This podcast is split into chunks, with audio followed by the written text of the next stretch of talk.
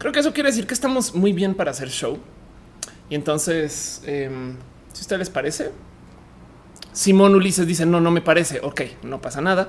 Pero entonces en contra de tu voluntad y en contra de tus deseos, vamos a arrancar este show. Porque, porque si no, voy a tener aquí quejas.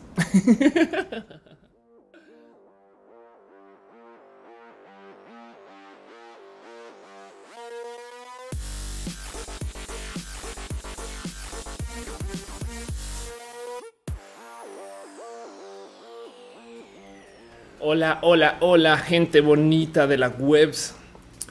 Nerdos, nerdas del mundo, gente que distingue 36 modos de ver y consumir Marvel. No estoy diciendo 36 personajes, sino modos. Me explico. O sea, por ejemplo, eh, yo puedo ver Marvel en un videojuego en Marvel versus Capcom, que contrario a lo que mucha gente cree, no es Maribel versus Capcom.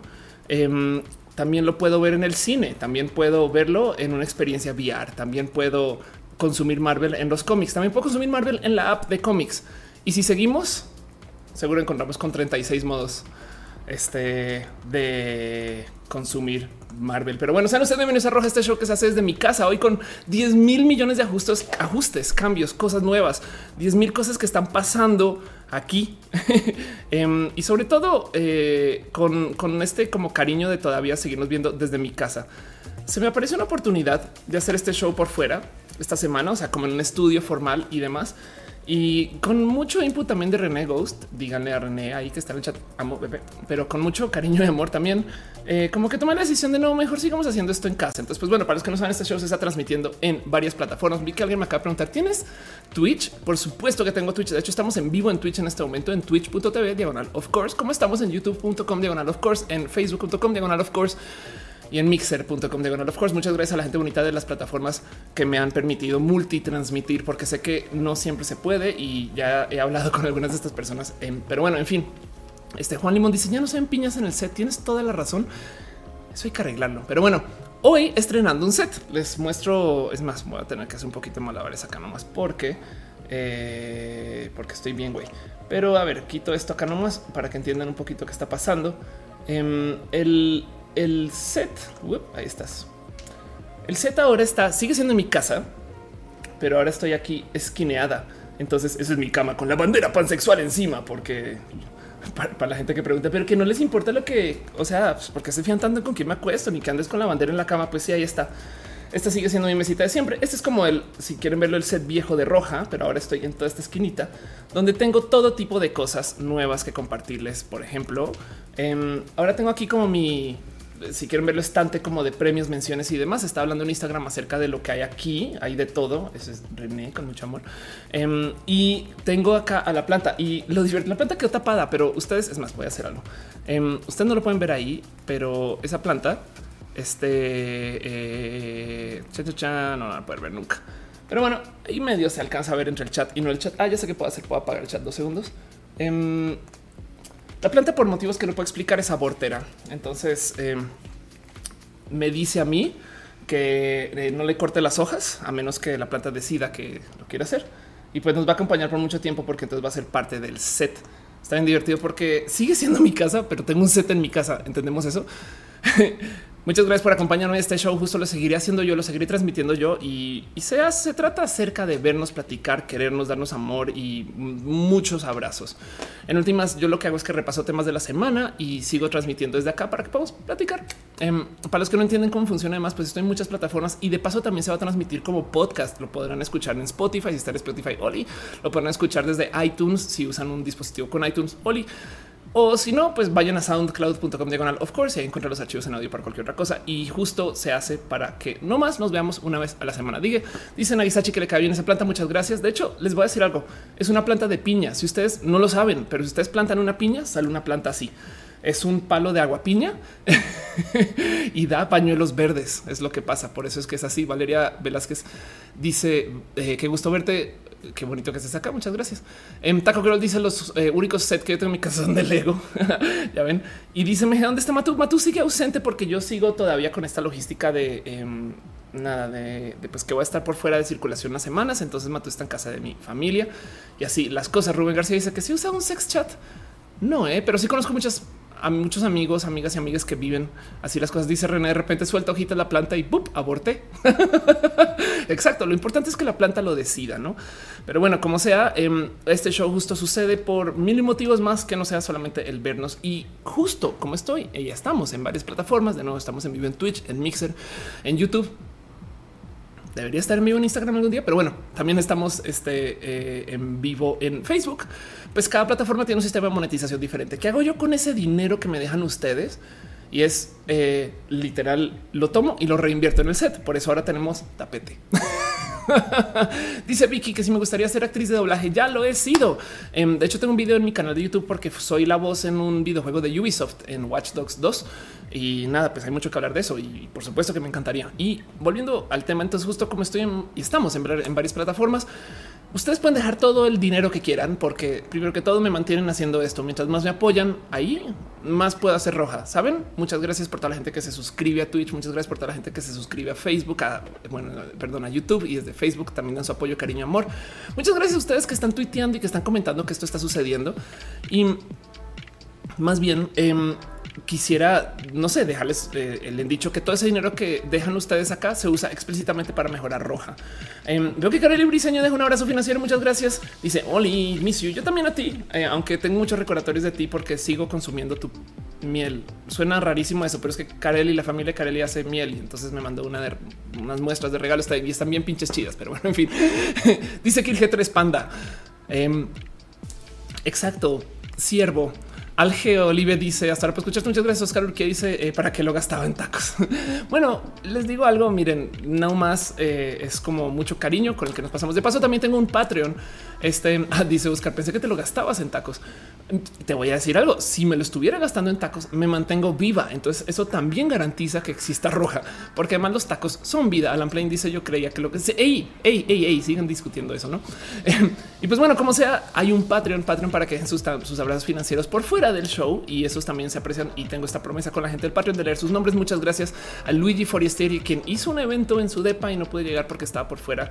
Este, pero te quiero, Luigi. Gracias a quien existe este show. También a David Álvarez Ponce, Patreon desde tiempos inmemorables. A Ana, analógicamente, quien no se me ha olvidado que sigue siendo Patreon. A Gabriel O, a Daniel Bundoni, a Trini, a Patacoins, a Carlos Adrián, el artista formalmente conocido como Camorales, a Maritza Bernabé, a Alex Melo, alias el Alexa, que Rubio, Alejandro Alcántara, Cabeza Olmeca, Francisco Godínez. Muchas gracias por acompañarme en este show. Pero bueno, dice División de Arisa Oli.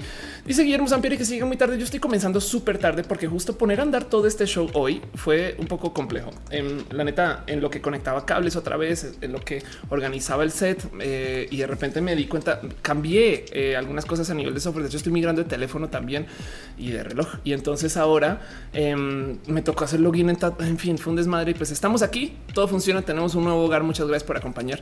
Y pues con eso puedo comenzar este show formalmente. De hecho, em, quiero cambiar un poquito la dinámica del show y, entonces vamos a ver un poquito las secciones hoy, no más solo hoy en particular, porque lo bonito de que ahora tenga un set en casa es que el set va a quedar permanentemente armado, lo cual quiere decir que en cualquier momento igual yo puedo prender la cámara, sentarme y transmitir y eso no sabe la paz que me da porque da para que ahora sí no me pueda demorar con los que les debo. Sé que les debo un roja de Evangelion, este sé que les debo un roja eh, de chachachan, aquí están em, de cosplay, sé que les debo un roja del tema porque hice el tema de Kevin. ah, perdón, un roja de trading. Ok, perfecto. Y hoy iba a hablar de monopolios mediáticos, pero pues preferí tirar el show al aire y más bien platicar un poquito acerca de lo que pasó en Yucatán para que podamos platicar algo. Arturo González dice que si aún hago impro, por supuesto que hago impro y ahorita hablamos de eso un poquito. Tutix dice yo pensé que era un reality. No, es un suena muy divertido. Es más, podemos considerar que todo lo que hay atrás es fondo, no? Igual lo tú y ya estoy en un set súper caro, súper cool. Alan Plain dice que hablaremos de Yolanda. Yo no sé bien de qué estamos hablando. Eh, entonces no. Eh, dice me encantó las historias de Instagram mostrando lo nuevo al set. Muchas gracias. Y justo sí, si ustedes no me siguen en Instagram, no tienen por qué hacerlo, pero sepan que ahí estoy de vez en cuando subiendo cositas relacionadas a mi vida y sobre todo en particular hablé mucho de este set. Entonces em, nada, se agradece mucho que me den follow en muchos lugares y las cosas. Dice Dale Caro, sean ustedes bienvenidos al reality Las Clonas, donde nos tratamos de asesinar entre las clonas solamente para asegurarnos que cada cual pueda tener trabajo al próximo día, no trabajo de clonas, siendo clona, que de paso es muy mal remunerado ese trabajo, pero, pero nos mantiene muy felices y así las cosas. dice eh, Luis Baca, queremos tacos. Aguilar dice roja de cosplay. Lo espero con ese sí, suena súper chido. Tony dice: eh, Ya me pasaron mis comentarios. Muchas gracias. Em, Ya se me pasaron mis comentarios. ¿Qué querías comentar? y así las cosas. Pero bueno, como sea, em, este show justo sucede eh, gracias al pobre patrocinio de eh, el bot de colores. El bot de colores es esta cuenta en Twitter que se dedica a publicar todo el odio que se les ocurra y el que no, porque levanta todos los colores que existen en orden alfabético y justo se dedica a luego compartir todo el odio necesario relacionado con estos colores. Es una cuenta que se programó para recordarnos lo horrible que es la humanidad y para que nos podamos sentar dos segundos y casi casi que odiarnos más. Entonces, pues como Twitter se trata del odio, yo pues entonces me dedico a levantar estas cuentas como la cuenta del bot de colores que tienen cosas como el miren este color, no? O sea, es que o sea, perdón, me explico, es como se dedica explícitamente a poner todo lo horrible que ha sucedido en el mundo. Azul, azul cactáceo. Azul cactáceo está o sea, suena como cetáceo, pero es cactáceo, no así las cosas rosa infinito, em, café metáfora expandida, azul acrítico, el marrón 420. Em, yo me acuerdo eh, cuando comencé a trabajar con mi primera oficina, que justo quería amoblar la oficina Em, y, me acuerdo que yo le dije a mis socios, no podemos tener algo, pues color, no sé, como eh, un bonito verde o amarillo, no representante de los colores logos de la empresa. No, y me dijeron, no, porque no tenemos todo en color magenta fundacional? Y yo, perdón, me dicen, sí, magenta fundacional, que es el color favorito de la mamá de uno de mis socios, que ahora es mi ex socio. Em, y me acuerdo que me discutía porque me decía más que justo toda su vida se la dedicó a colorear todo con magenta fundacional. Y entonces le gusta mucho porque era como también su fundación. Me explica la fundación, la magenta fundacional. Y pues nada, peleamos mucho. Eh, la oficina acabó siendo una mezcla de magenta fundacional y verde que no hacen para nada sentido, pero pues ahí, nos ven, no discutiendo los socios por eso, pues, que pinches cosas bien tontas. Y aquí está la cuenta del bote de colores para recordarnos de eso, no? Em, y justo eh, eh, el último color que tuitea, me gusta levantarlo nomás para un poquito más de énfasis y recordar estas cosas horribles que pasan en la vida, porque pues lo mejor que puedes hacer con todo aquello que te ataca y te enfrenta es ir y enfrentarlo de vuelta, saben, agarrarlo toro por los cuernos y de repente decirse ustedes, saben que tú no me mandas a mí índigo naranja. Índigo naranja, de hecho, es una triste historia Em, acerca de la primera vez que yo hice algo importante en la vida con el tema de eh, las carreras eh, de coches. Por si no lo saben, yo soy piloto de carreras. Eh, es un decir, tengo una licencia, se, pues, tramitó como a los 17 años cuando yo en Colombia hice varios cursos de pilotaje. Corría, corrí karts por un ratito em, en autódromo. Esto fue un tiempo muy, muy corto, pero pues justo el tema es que yo tenía este tema em, donde eh, pues quise, ¿no? Como que entrar al mundo vehicular, pero ya era muy mayor, ¿no? O sea, también a los 17 años, digo, ya todavía un chamaquito, pero pues ya tenía como, o sea, hay gente que comenzó a los 6, me explico, y ahí sí crecieron con sus cartas, yo no. Y entonces em, me pasó mucho que eh, yo tenía este tema de cómo acercar un mundo que no conocía. Y había una bandera en particular em, que te daban cuando te querían sacar. O sea, ibas andando en la pista y de repente te decían, sabes qué? Perdón, pero te pasaste de Gaber. Y entonces ya es hora, es hora de quizás considerar pues que dejes de hacer lo que estás haciendo. Y perdón, ¿cómo así? Entonces Em, cuando, cuando comencé a, ver eh, el cómo, el cómo, pues no sé cómo acercarme a este mundo complejo del racing, pues como que yo me daba mi tiempo de ensayar y ver, y entonces iba a casa y estudiaba, pero había una bandera en particular que nunca entendía porque no sabía si era índigo o naranja. Y cuando vas andando muy rápido, lo suficientemente rápido, como que se comienza a borrosear todo. Así que em, en eso, pues desafortunadamente me encontré algún momento horrible, horrible de estar justo dando vueltas en pista em, contra eh, otro personaje que era también con mi enemigo hace ritmo. Saben, una persona que, ensayó conmigo y era, era alguien que pues, ahora él sí fue y fue piloto de carreras, de hecho, legit. Y pues bueno, el caso es que iba yo ahí andando y me topé con justo esta bandera, la bandera del índigo naranja, ¿no? Y, tengo el problema que pues yo la veía naranja, todo el mundo la veía índigo y luego si lo piensan, índigo naranja, eh, pues son dos colores que pues saben, tienen como un poquito de overlap, pero no tanto y pues ahí me ven confundida andando. Y pues el caso es que por no saber medir entre índigo y naranja acabé chocando contra esta persona em, porque, porque no sabía si debería salir o no. Pero dije, pues que salga él, no? O sea, a fin de cuentas. Entonces ahí me ven eh, enredado en un accidente automovilista, pero en una pista de carreras. El culero se baja y me dice era color naranja, pendeja. Y yo, pues, pues no, pues ahí vela, es índigo, no? Y ahí ves al pobre güey, pues, está un poquito sucia también, neta. Pues me dio una gran pelea que luego se multiplicó como de por vida. Todavía me hablo con esta persona como de modos competitivos em, y es una lástima porque justo, justo por estar haciendo esto, tengo un como dolor como de huesos que me da cuando me pongo muy nerviosa. Eh, yo creo que, o sea, tengo 36 años, pero eh, en este momento como que también me pasa que a veces ah, se me tapan las orejas y, me pongo nerviosa por eso. Y todo tiene que ver con ese accidente que sucedió en ese momento. ¿Quién sabe qué más pasó? Igual yo no iba a ser trans y por el accidente ahora salí así. Igual y, yo no sé, estaría llevando una carrera de piloto carrera espectacular y sería alguna forma de rockstar. Me explico. Igual y hubiera impresionado a alguien, hubiera conseguido un patrocinio, pero no. Ahora soy esta mujer youtuber que no puede estar mucho tiempo en público porque se pone nerviosa, le da tinnitus y todo tiene que ver con ese accidente. Em, que sucedió de, paso la persona con la que choqué Roberto.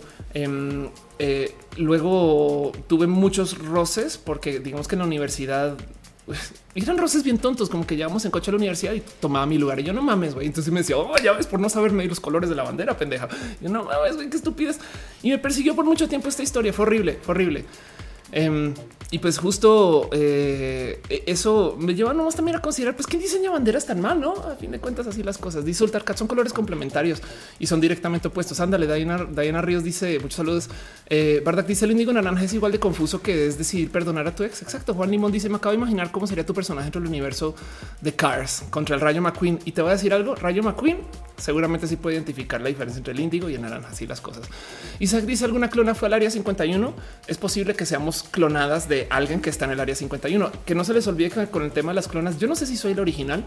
Yo todavía no sé si soy el original. Entonces, eso también es importante saberlo. Pero bueno, el caso es que volviendo a la historia, el índigo naranja en particular es un color que le tengo mucha rabia porque fue el inicio de una horrible rivalidad. Fue, fue es algo muy desgastante, como que un acercamiento a esta como masculinidad tóxica que no necesitaba en su momento y que me trae ahorita como estos como un poco como de como malos recuerdos, como que a veces cuando voy, por ejemplo, andando muy rápido eh, en cualquier vehículo, por yo ando en moto, no, bueno, últimamente no, pero pues tengo, tengo moto y, entonces me pasa que comienzo a tener estos recuerdos de, la bandera y es índigo en naranja, es índigo en naranja y pues quién sabe qué más me habrá pasado por eso, no? La, neta, este, em, yo creo que eso para mí es todo un tema, todo, todo, todo un tema.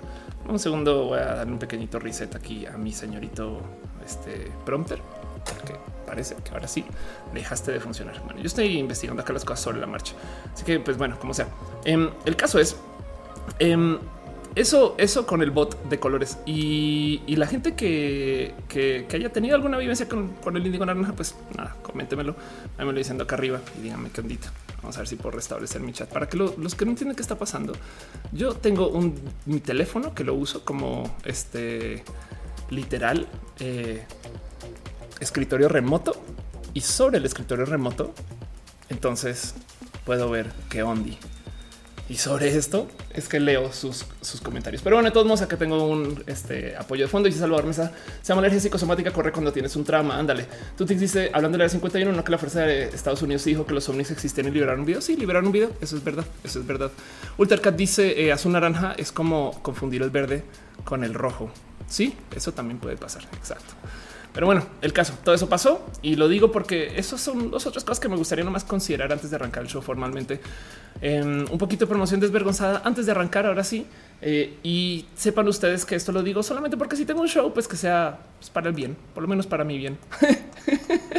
y así las cosas, cosas que pasaron esta semana en la vida de Ofelia, que el última yo creo que vale la pena compartir con ustedes. Estuve nada más y nada menos que eh, en Escándala em, y fue bien divertido. Esto es una cosa que se llama De Noche con la Wonders, quien es Aurora Wonders, quien de paso ahí no se ve, ahí no se ve. Es más, vamos a ver si, si acá a lo mejor lo consigo, pero no saben cómo me divierte porque yo siempre he sentido que Aurora es como la versión este escándala se reunió con eso es la Vogue. No lo puedo creer. Es una chismosetera. Güey.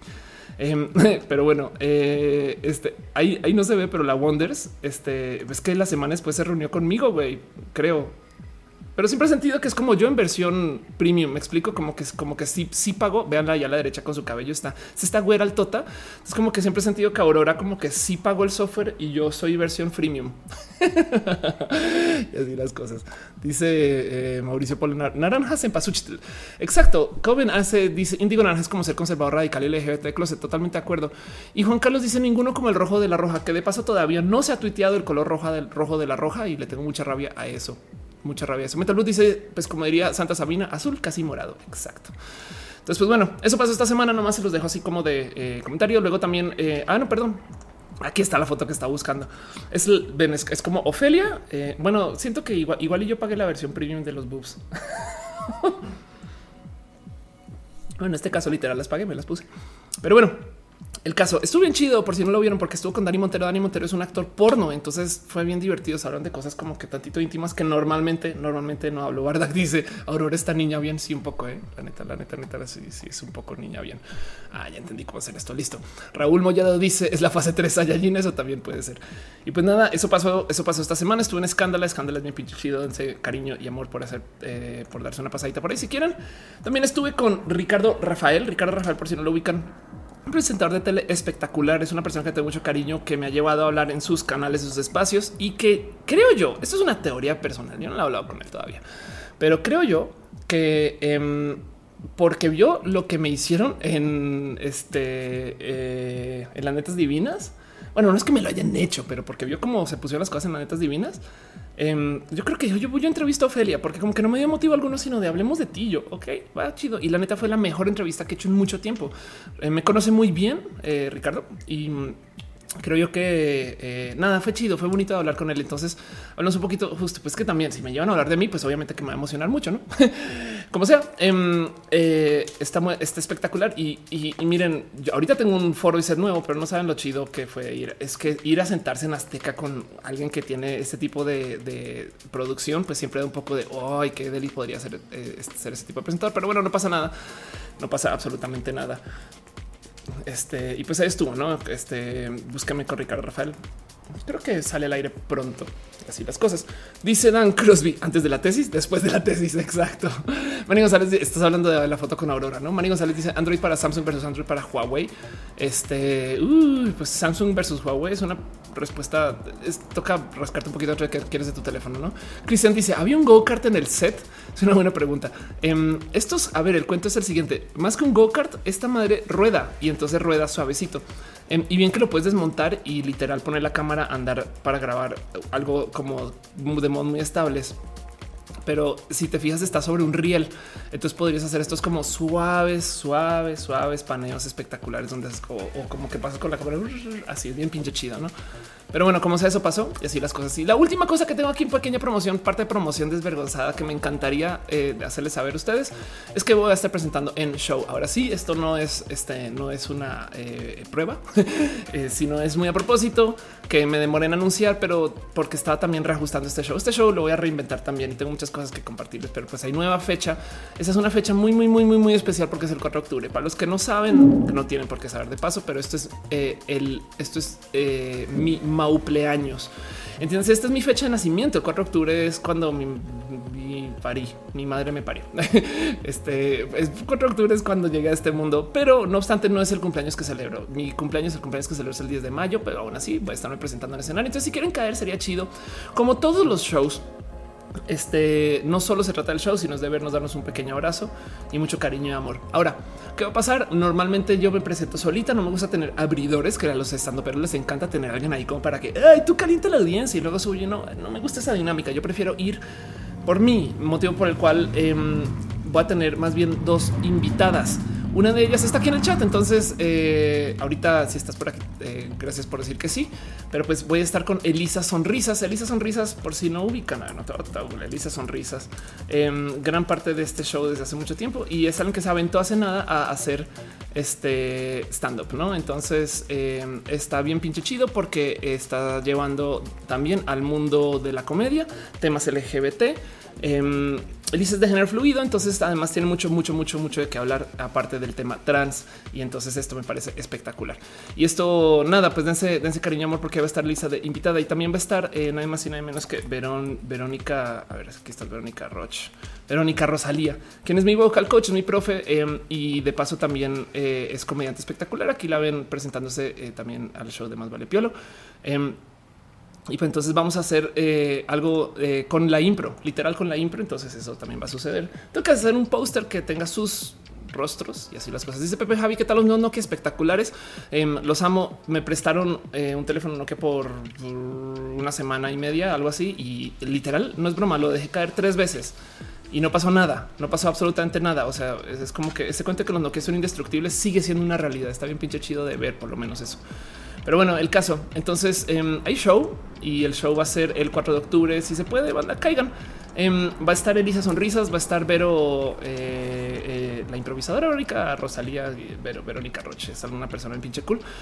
Y pues nada, vamos a hacer comedia, nos vamos a reír. Como todos los shows, el show se trata de no solo el show, sino de vernos. Entonces, si pueden caer para también darnos un abrazo después sería espectacular. Yo me quedo hasta que se vaya la última persona con Vicente, pero luego también si quieren no tienen por qué comprar acceso al show. Saben como que si Ofelia es que me quieres vender todo el día y quieres pagarme, quieres, o sea, quieres que vaya y gaste dinero. Entonces ya me estás pidiendo acá que te deje piñas y ya me estás diciendo que, pues no, en este caso en particular si quieren, caigan después del show. Me explico como que pasa el show y después yo me voy a quedar ahí. No, nada, nada les va a detener que lleguen a las 11 y nos demos un abrazo ahí, saben?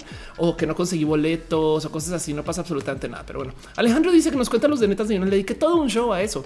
Em, de hecho, ya salió eh, y pues básicamente nada. Me llevaron a hablar con el Frente Nacional por la Familia y pues nada, lo alcancé a capotear en de último segundo. Pero bueno, en fin, dice Isaac, ya se cayó el Nokia y rompió el piso. Casi que sí. ¿eh? Dice la ley siempre que tiene show esto en otra ciudad menos la del show. A lo mejor es a propósito. Y se renemuero de FOMO. La vida es cruel porque justo esos días me voy. Eh, ay, lo siento, pero no te preocupes porque tú me tienes para shows personales en privado. Ultercat dice piñas para ver, muchas piñas para ver, que le tengo mucho cariño. Lisa sonrisas, me encanta tu invitación, miles, miles de gracias. Qué chido que puedas estar acá, la neta. Este nada, entérense de cada quien y qué es lo que está pasando y todo esto. Pero bueno, en fin, eso es todo lo que tengo con la promoción desvergonzada. Y ahora sí arranquemos formalmente este show. Para los que no saben cómo funciona este show, básicamente eh, tengo como algunas varias secciones. Esto ya ni tengo por qué mostrarlo porque ahora todo mal. Em, ya no voy a hacer sección de ciencias, ya no voy a hacer sección de vida, voy a, literal, saben que mandemos eso a la chingada. Em, básicamente, ¿qué va a pasar? Voy a hacer dos secciones de ahora en adelante. Voy a hacer una sección que es el tema del show y luego hacer una sección que hace noticias, menciones, esto que yo llamo abrazos, porque al fin de cuentas, como que a veces en los abrazos paso por todo eh, una sección de cosas que tienen que ver con lo LGBT y después digo, y ahora hablemos de lo LGBT y no mames, güey, ya hablaste de esto.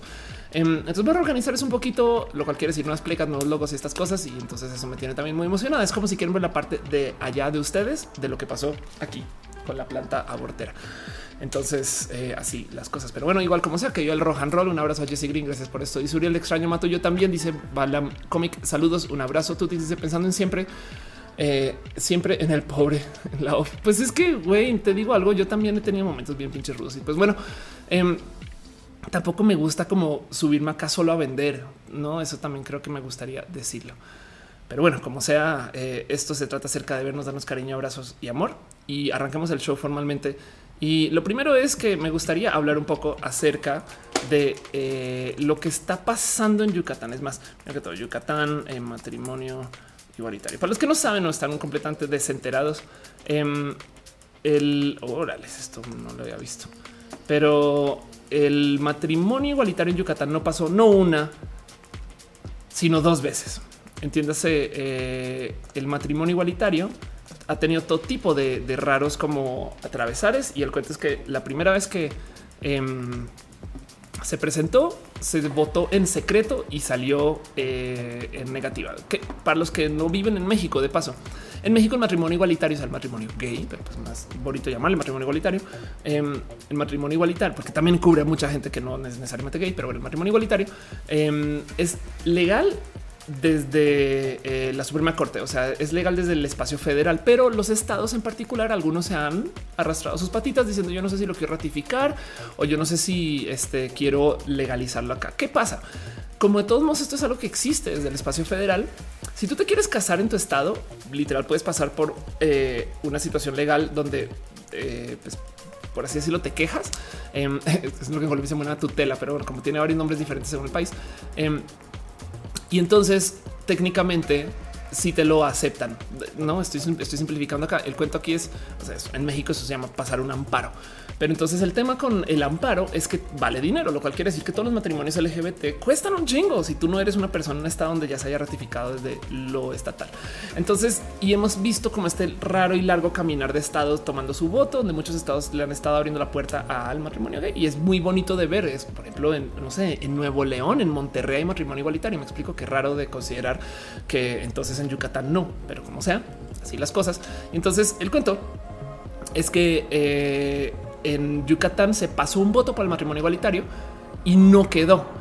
Pero muchas, muchos legisladores evitaron votar en público, que tengo entendido es algo que no pueden hacer, pero pues como sea, de todos modos o sea, literal cerran puertas em, y no reportaron quién está votando por quién. Y esto de entrada, primero que todo, quita una cantidad de por lo menos de responsabilidad por parte de estos legisladores, ¿no? Y de hecho lo que dijeron es que dice recomendaciones de Monterrey eh, es de Monterrey y se quiere casar con su prima. Eso es otro tema.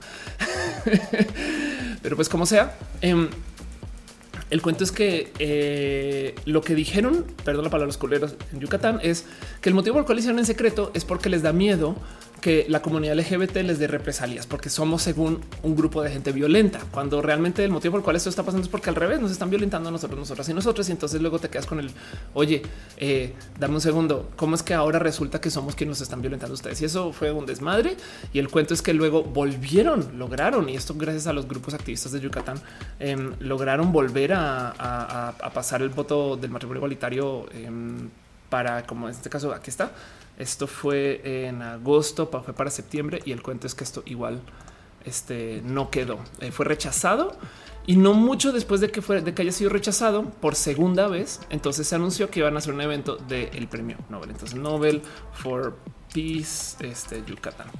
Em, Aquí está Básicamente, eh, aquí están los 30 premios. Aquí está 30 premios Nobel de la Paz se reúnen en Mérida en cumbre y entonces están llamando para erradicar la violencia. Entonces pueden ver ustedes como justo recién, despuésito de que no pasara el matrimonio igualitario en Yucatán, em, salieron a decir, ay, ¿qué creen? Vamos a hacer un evento donde vamos a traer a gente eh, a hablar acerca de la violencia, porque Mérida es un lugar súper libre de violencia. Es de no mames, güey.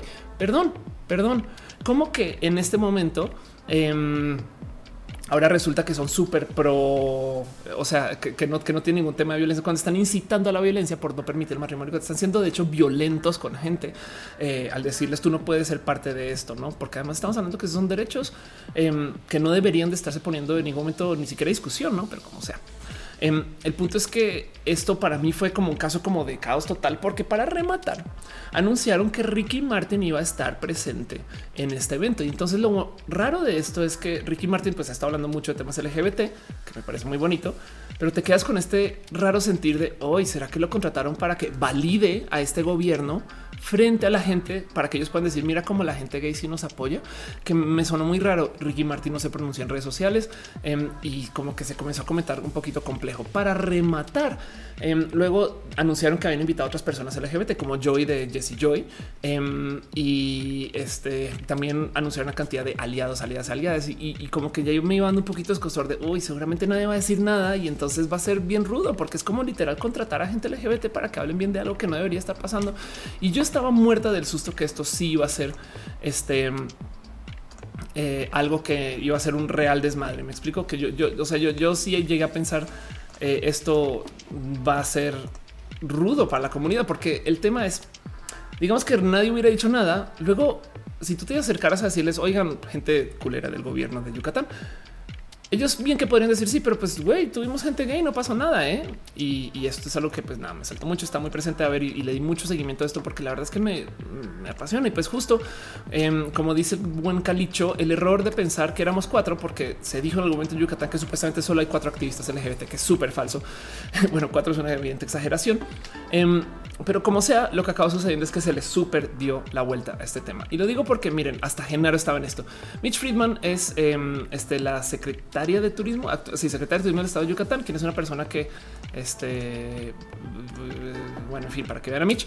Em, y pues Mitch dice promotora de turismo en el país más bonito del mundo. Pues bueno, y el cuento es que ha sido muy complejo hablar de temas LGBT con Michelle, porque justo habla de que sí hay apoyo, pero entonces luego hacen cosas que van muy en contra de eso, no como que no sé si es Michelle o si es como su grupo o su em, ambiente o su espacio que, me da como tan mala espina porque es como, como que usa, es más algo lo cual debería ser show también, pero gaslightea mucho. Para los que no saben lo que es a ver, español, acá era que traduce el término gaslighting, luz de gas. Em, ok, eh, parece que se le traduce literal la manipulación. Gaslighteo, el, gaslighting es como eh, cuando tú dices estás contando el recuento de algo que según tú sucedió y luego alguien te dice eso no pasó. ¿eh? y te niega el total y entonces como que de cierto modo cambia la realidad, por así decirlo. Entonces la comunicación con Michelle es más o menos así, es, dice, pues güey, acá apoyamos un chingo y dos días después, eh, pues no, no, resulta que no apoyan, ¿no? Ese tipo de cosas. Carizo dice, lo peor es que todos los comentarios que hacía la gente de Yucatán acerca de los comentarios de Diego, yo y Ricky decía que no se toma en cuenta porque la minoría no puede opinar. Si eso, ahorita voy con eso. ¿Verdad? Dice, porque presento que la Santa Iglesia Católica Apostólica estuvo metida en esto. Por supuesto que estuvo metida en esto. Em, y entonces el cuento es que se comportaron bien pinches mal. Em, llegó el evento y justo de entrada, pues como les digo, todo el mundo está esperando que pasaran cosas raras y rudas. Justo Genaro estaba tuiteando, este activista LGBT reporta otro bloqueo. Esto es lo primero que comenzó a suceder. Em, a varios activistas lo sacaron. Lo sacaron al, mismo Calicho, el que escribió este artículo para el, eh, animal político, por si quieren dar una pasadita. Justo estaba diciendo que cuando eh, trató de entrar casualmente su registro, justo su registro y el de los otros activistas LGBT fue cancelado. Que qué raro, saben? Es como, pues es evidente que algo pasó, no? Em, Alex Sobre también pudo entrar, pero para tomar entrevista y luego no lo dejaron entrar al evento en sí. Entonces, de nuevo, como les digo, eh, como la, misma situación con, Michelle es, puede que Michelle sea una persona chida y chingona, pero en este caso en particular, cuando te dice, no, aquí apoyamos, todo está bien, quien de paso Michelle se reunió con Alex Orue y hablaron acerca de qué iba a pasar en este evento y cómo iba a haber apoyo para la gente LGBT, pero luego entras o comienza el evento y sucede esto, ¿no? Dice Tane Torres, es nublar la realidad, muchas gracias. División de dice, Gaslight suena como a luces de neón un poco. Marín González dice, hacer luz de gas, así lo he escuchado traducido, anda. Em, y pues bueno, em, el caso es eso sucedió y, ves tú que están dejando esos activistas por fuera. Pues ahora entonces lo que comenzaron a hacer muchos es comenzaron a levantar el stream del evento y lo estaban poniendo en redes porque a medida que subían los varios, eh, los varios speakers, pues pasaron cosas bien pinches bonitas. La primera es em, este Diego Luna el primer día se pronunció. Entonces Diego Luna subió y lo primero que dijo es, oigan, no puedo creer que esto no, no lo estén haciendo, no se hagan patos. Y eso impactó un chingo. Y por consecuencia, como se movió en redes, luego lo que comenzaron a hacer es que comenzaron a mover el stream lo cual eh, me digo, yo creo que comprueba un poquito por si existía la más mínima duda, por si alguien estaba diciendo no, es que saben que resulta que pues fue un accidente y Alex se registró mal y el calicho pues no sabes llenar formularios LGBT, no sé porque es LGBT, quién sabe qué puede haber pasado. Pero en este caso en particular, resulta que ahora cuando subió em, eh, Miguel Bosé a hablar, pum, completamente censurado. Cancelaron el stream, creo, o no lo mostraron, o mostraron otras cosas.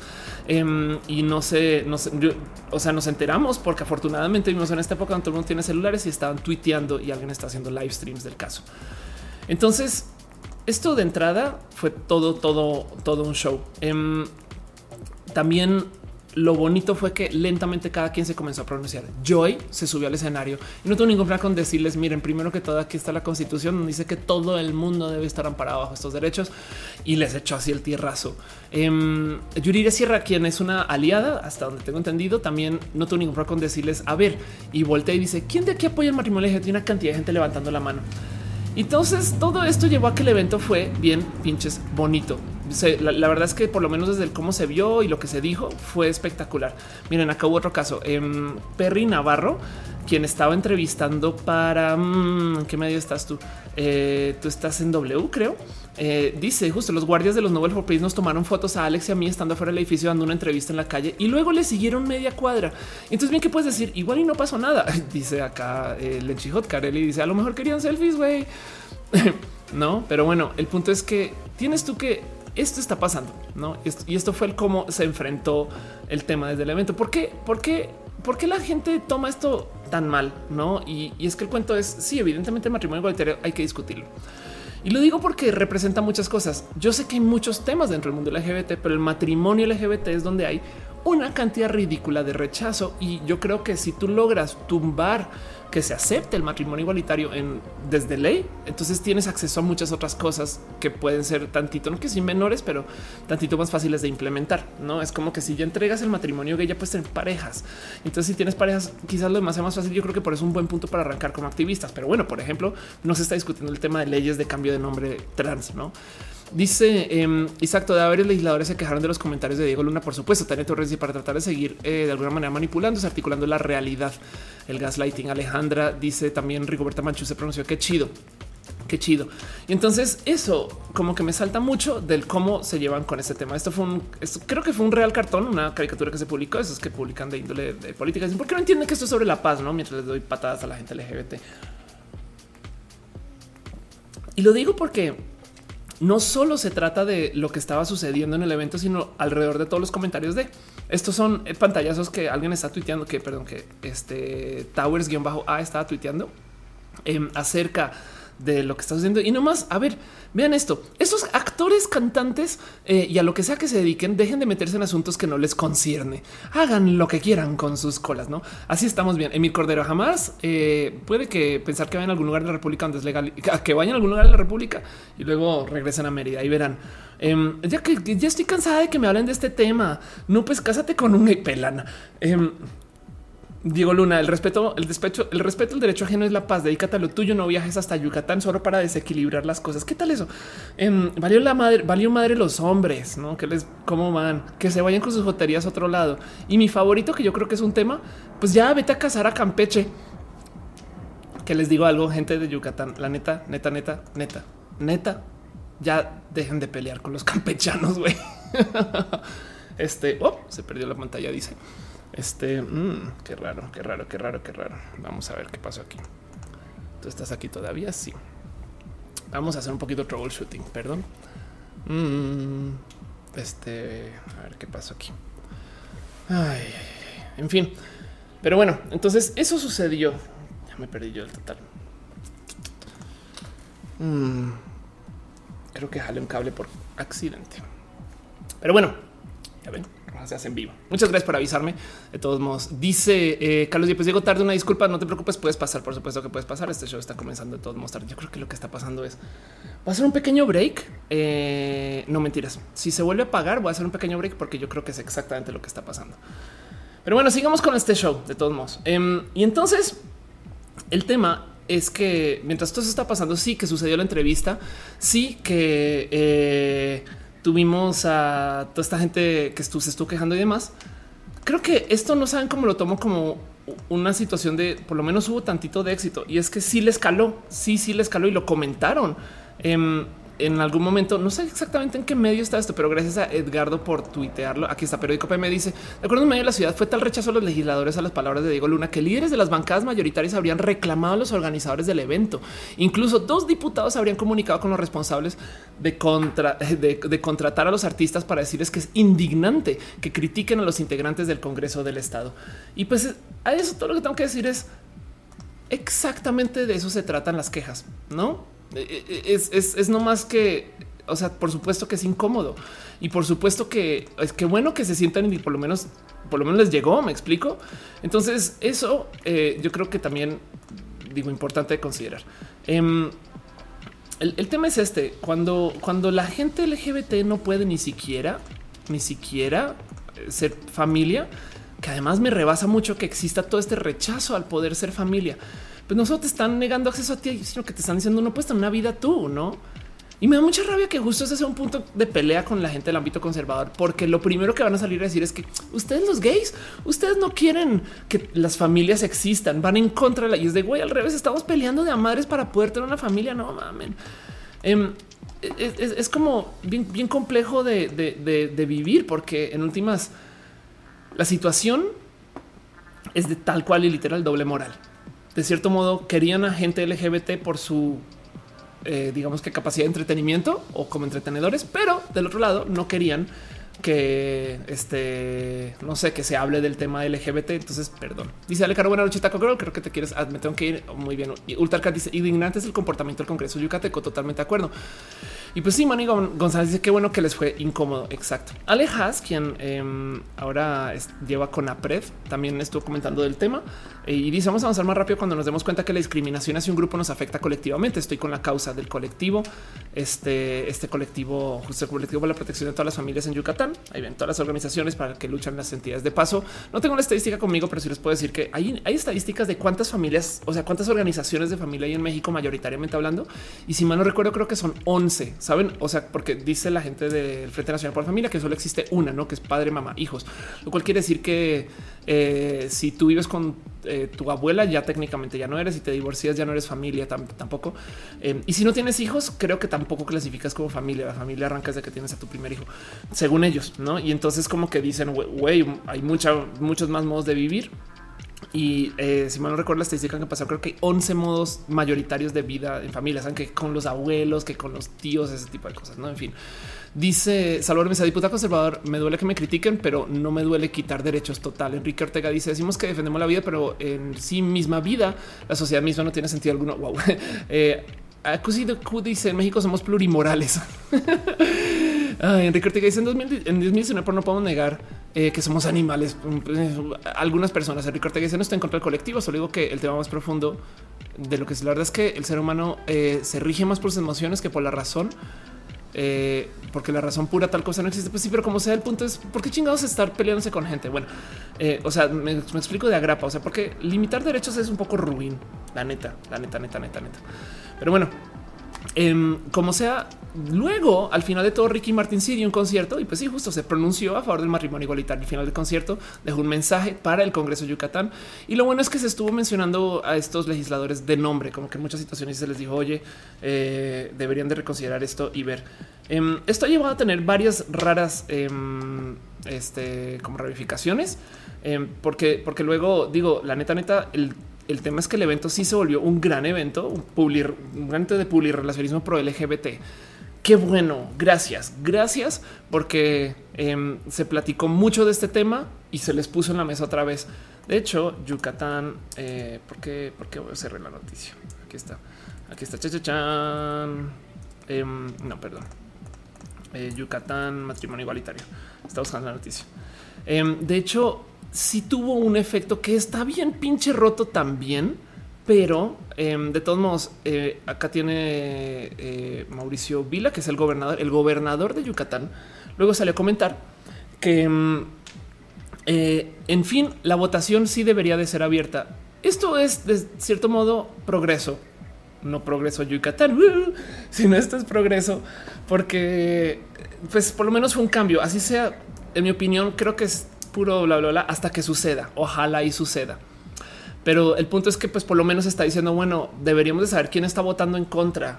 Y en eso técnicamente por lo menos digamos que el voto del matrimonio igualitario no pasa, sabemos quién votó en contra, entonces se puede hacer campaña política en contra de esta gente que está asegurándose que no exista eh, la capacidad de, que tú te puedas casar si eres una persona LGBT en Yucatán. Entonces todo eso sucedió. Para cerrar esta como gran novela de actividades y cosas que pasaron en estos días también em, hubo literal una manifestación. Ustedes están diciendo que una, una manifestación, este que se ve ahí hablando es este Alex Orue. Em, y pues nada, se reunió gente en Mérida para pronunciarse. El tema es que hay muchos estados donde todavía falta hasta traerlo a la mesa, pero hay una cantidad rica de estados donde también ya ha estado pasando. Y sí, todavía hay complicaciones de que ya, aunque tengamos la ley, tenemos que pasar por eso, tenemos que pagar aquello, todo eso, no? Pero como sea, em, hay que hacer estas cosas. Eh, me rebasa que cuando se tuitean cosas del tema, cuando se tuitea del tema del matrimonio igualitario, mucha gente siempre sale a decir, oye, pero es que no puedo creer que en pleno 2019 y es que es, yo creo que es una falacia considerar que en año actual las cosas no estén como deberían estar. Lo único que evidencia es que no estamos en contacto con dónde están por lo menos nuestros ideales. ¿Hace sentido? Si ustedes creen que ya el racismo se acabó, yo creo que es porque le están creyendo más a Hollywood, que les encanta hacer esto. Está bien, está bien. Es como este cuento de que antes no existían este, presidentes afrodescendientes hasta que de repente en Hollywood, en todas las películas ponían a un presidente negro, ¿no? Y entonces eh, cuando, decían, decían, pues bueno, por eso existía el chiste que cuando llegara un presidente afrodescendiente a los Estados Unidos, entonces iba a pasar una gran catástrofe, porque así pasaban las películas. Y entonces mucha gente luego se asombraba de darse cuenta que mientras en Hollywood desde los noventas están poniendo a presidentes negros en las pelis. No había ni siquiera gobernadores o legisladores, no, o, no eran mayoritariamente presentes. Y entonces la gente decía: No puedo creer que en pleno 2010 o lo que sea, no, no tengamos un presidente así y vea y vea. Em, eso también se puede vivir acá desde el mundo LGBT. Si ustedes creen que en pleno año, en año corriente, no pasan algunas cosas, es porque la neta, neta, no se han sentado a ver cuántas cosas no están pasando. Em, y es muy normal pensar en que las cosas ya se arreglaron porque lo vimos en los medios, pero en últimas yo creo que todavía falta mucha pinche chamba y que no está sucediendo en Mérida. o sea, pues no les miento. Yo lo primero que pensé es, ay, obviamente sí iba a pasar, güey. Y no, no pasó. Entonces eso hay que tenerlo también muy presente. Dice Rainbow de bien política es como el storytelling, enseña, no muestres. Em, que no me digan lo que quieren hacer, que hagan y me dejen verlo. Ándale. Y dice este Manny González, ¿por qué en tus trends de Twitter estás Asperger? No tengo la más mínima idea. Quién sabe, quién sabe de qué tuiteo, pero dice que está trending en México. Eh, pues quién sabe qué pasó. Alguien debió haber dicho algo de Asperger y así las cosas. Y es muy probable que alguien, alguien le esté comentando. Ojalá es de lo bueno, pero pues así las cosas. En fin, Miren, y todo esto lo digo porque yo soy muy, muy fan de Yucatán, no más para que entiendan qué tan chido me parece el estado. Esto, por ejemplo, es una nota que me pasó Ricardo, bueno, War Ricardo, em, que dice eh, Yucatán va a ser el primer estado en México donde se van a fabricar satélites, no? Y, tiene raras inversiones, está haciendo cosas muy bonitas. Es muy, es Mérida, es muy chido, hace la temperatura que no debería en ningún lugar del mundo, pero me parece chiste también en Sinaloa, ¿no? Y entonces esto también sucede, ¿saben? Y, es una lástima que en un lugar donde hay tanta gente LGBT eh, tengamos que lidiar como con tanta, tanto rechazo, ¿no? Y, es porque yo creo que en una época yo pensaba no hay una cultura de orgullo, como que yo decía, güey, es que en María la gente no muestra mucho la bandera. Eso yo creo que ya cambió. Ya hay reuniones a cada nada de la gente mostrando bandera en todos lados. Es bien pinche chido ver eso. Por otro lado, también siento yo que eh, desde quien vota y quien está en poder, em, hay una desconexión con la juventud de Yucatán y eso me parece una lástima. Pero bueno, en fin. Dice Balan, vaya momento la historia que te tocó, pues que nos tocó. Aquí estás también, no? Blue Elana, Blue Hiena dice libros 80 decían eso por el año 2000. Ándale, la Let's dice em, eh, que si leo el chat, sí, solamente que no siempre lo puedo leer. Alexia dice: Me revienta que la banda LGBT pagamos impuestos y seguimos en el mismo México machista. No hay progreso. La masculinidad frágil es, tóxica. Sí, sí hay progreso. ¿eh? Sí, quiero decir eso. A ver, estados, matrimonio igualitario. Vamos a ver. O sea, ten en cuenta que desde hace Em, ¿Qué es esto? Desde hace cinco años, desde hace nada, tuvimos este cambio. Mapa la situación legal del matrimonio igualitario. Ve, el matrimonio a nivel estatal este matrimonio mediante amparo en los estados donde hay, donde se ve el morado así como clarito, unión civil a nivel estatal, solamente un estado que estado eres. Eh, y luego tienes orden de la corte que requiere legalización a nivel estatal. Entonces esto ha cambiado mucho, me explico, y ya tenemos matrimonio igualitario, este justo a nivel federal. Eso también es muy importante. Y, también tenemos matrimonio igualitario en dependencias del exterior, entiendes, en la Secretaría de Relaciones Exteriores.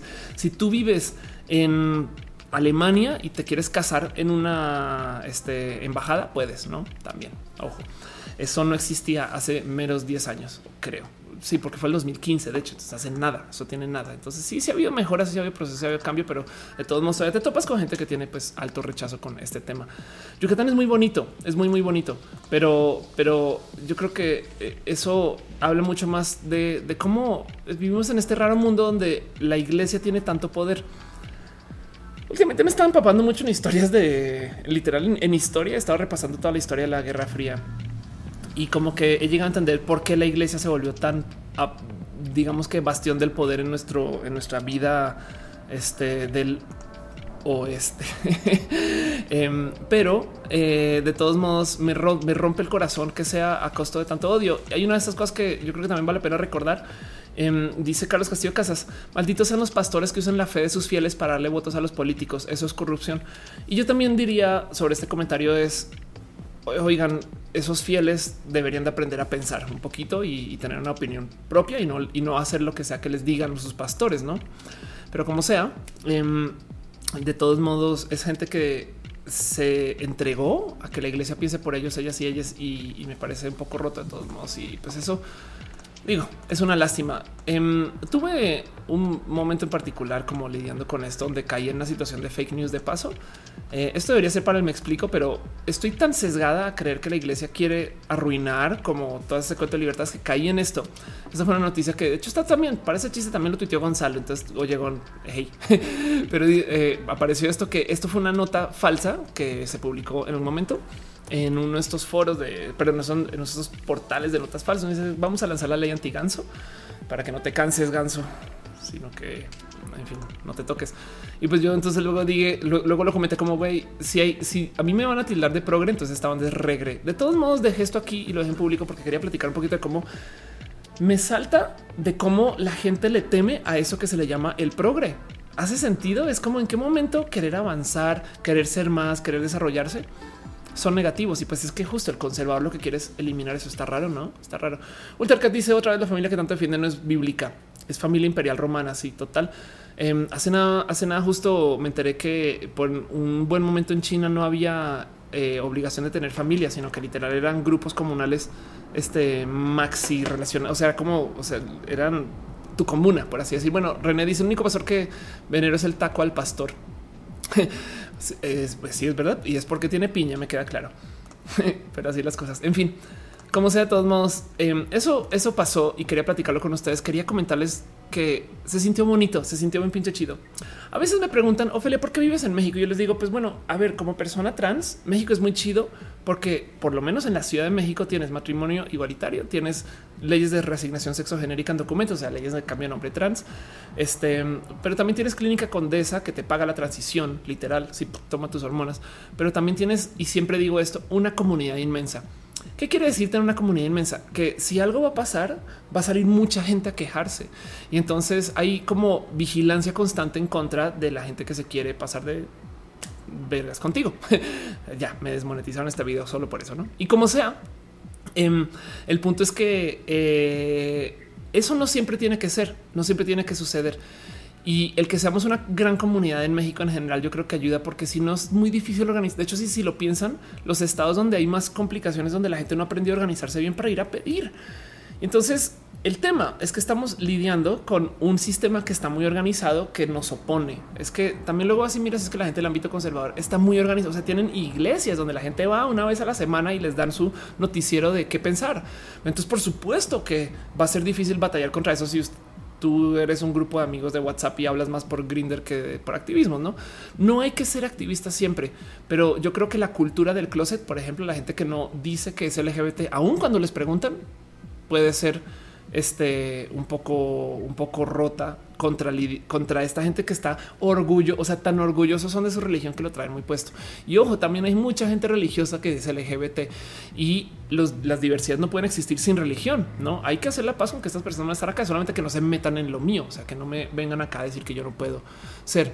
Em, Dice eh, el, un checa la historia de la guerra cristera. Creo que explica muchas cosas sobre la religión y su manejo en México. Ante total. Simón Ulises dice eh, Guanajuato, Guanajuato. Eh, muchos gays de closet en la política votando contra los derechos LGBT. Sí, claro, por supuesto, porque además estando en el closet, pues son las personas de la diversidad más peligrosa porque para defender su closet van a hablar menos de la diversidad, no? En fin, Antonio dice el 28 de septiembre una marcha de Frente Nacional por la Familia, Pro Vida y la Familia. Sí, no fue ya, no acaba de pasar ya. En fin, Monserrat dice está en la obligación este de, cómo. en fin, para que entiendan qué tan roto está este sistema, quiero hablar también de un algo que me dio, pero eso me dio genuina risa, me dio, me dio honesta, honesta risa esta situación. Y es que apareció esta noticia que ya y sí me dijeron que, no, no es fake news. O sea, sí se apareció, me está en proceso, em, donde resulta que los sacerdotes católicos están pidiendo que les den el derecho a casarse. Y miren, cuando vi esto, tu momento de qué, o sea, qué, y no, no capté que, claro, o sea, no capté lo que está pasando, pero tu momento de o sea, los sacerdotes también tampoco los están dejando casarse. Me dio mucha risa. Comencé a hacer chistes porque es lo que sé hacer. Eh, estaba diciendo: Miren, si la iglesia no deja que la gente se case, ni siquiera la misma gente de la iglesia se puede casar. Comprueba que quien sí se casó son evidentemente aliens porque no son humanos, no? Mm. Pero el punto que es un punto un poquito más real, eh, justo eh, es esto que estaba diciendo em, Mapachita, eh, Tiny Dunia, que está diciendo, está escuchando no mucho el por qué se les prohibió casarse hace, hace muchísimos años y se puede. Y resulta que cuando se casaban, y ojo que yo he hablado de esto en roja, pero como se casaban, la iglesia les daba casa para poder vivir. Cuando morían, el sacerdote y sus descendientes reclamaban las propiedades y eso no les gustó. Y del otro lado, cuando tú te entregas al sistema de iglesia, em, también heredas todo lo que traes y se lo dejas a la iglesia. No siempre es así por la gran mayoría de los casos. Entonces, el sistema de iglesia funciona y depende del celibato para que se mantenga dentro de la iglesia una cantidad de pertenencias que de paso a la iglesia le pertenece un chingo de cosas porque la gente le ha regalado de todo a la iglesia. Y entonces em, yo hablaba de esto porque yo decía, claro, por eso es que están en contra del matrimonio igualitario. Si tú tienes un sistema de celibato y insistes que solamente hay dos géneros y no solo que solo hay dos géneros, sino que además que se tienen que cruzar, o sea, que no hay gente gay, entonces es muy fácil mantener el celibato porque pones a los hombres acá y a las mujeres allá. Por eso hay padres, por eso hay monjas, por eso hay curas, no? Y existe esta separación un sistema muy roto, porque también por eso es que estos pobres hombres que este, supuestamente están súper entregados, ahí los ven luego metiendo en la mano una cantidad de chamacos, no chamacas. Pero bueno, em, porque no atienden una necesidad de cuerpo que se supone que no existe. Claro que sí existe, como sea, eh, porque está gente que es, en fin, es un sistema muy roto. Y el cuento em, es que si tú permites que exista el matrimonio gay eh, o los géneros no binarios, entonces ahora la neta, neta, em, los hombres o en fin, dentro de tu sistema, los curas, los padres se podrían casar entre sí y las monjas se podrían casar entre sí, que no sé. Y entonces que tú permitas que el matrimonio igualitario exista atenta contra tu capacidad de tener un sistema de celibato. Y ahí es que dices, claro, se trata de dinero. Y de paso lo mismo cuando ellos se quieren casar y si se quieren casar. Y me da mucha risa porque entonces estaba dos de tuitearles, oigan, pues si quieren hay una marcha, que se marcha el orgullo LGBT y la diversidad, cáiganle. Lo que sí me rebasa es considerar que si los sacerdotes no pueden abogar por su propio matrimonio, entonces, ¿quién sí? no, así las cosas. Dice Juan Limón, es una fisioterapeuta electrónica. Un poquito.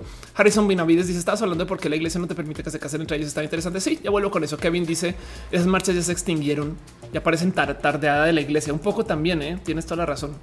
Está muy divertido. Eh, como Lady Corrales, quien piense lo que piensen de, Lady Corrales, eh, dice que va caminando por Guadalajara y dice, ay, se me olvidó que iban a cerrar esta calle por la marcha. Y dice, pues bueno, ya estamos aquí hay que esperar a que pasen y ya. Y alguien le dice, no, vamos a tardar horas. Ocho minutos después dice, no, te dije, son poquitos, ni que fuera marcha gay.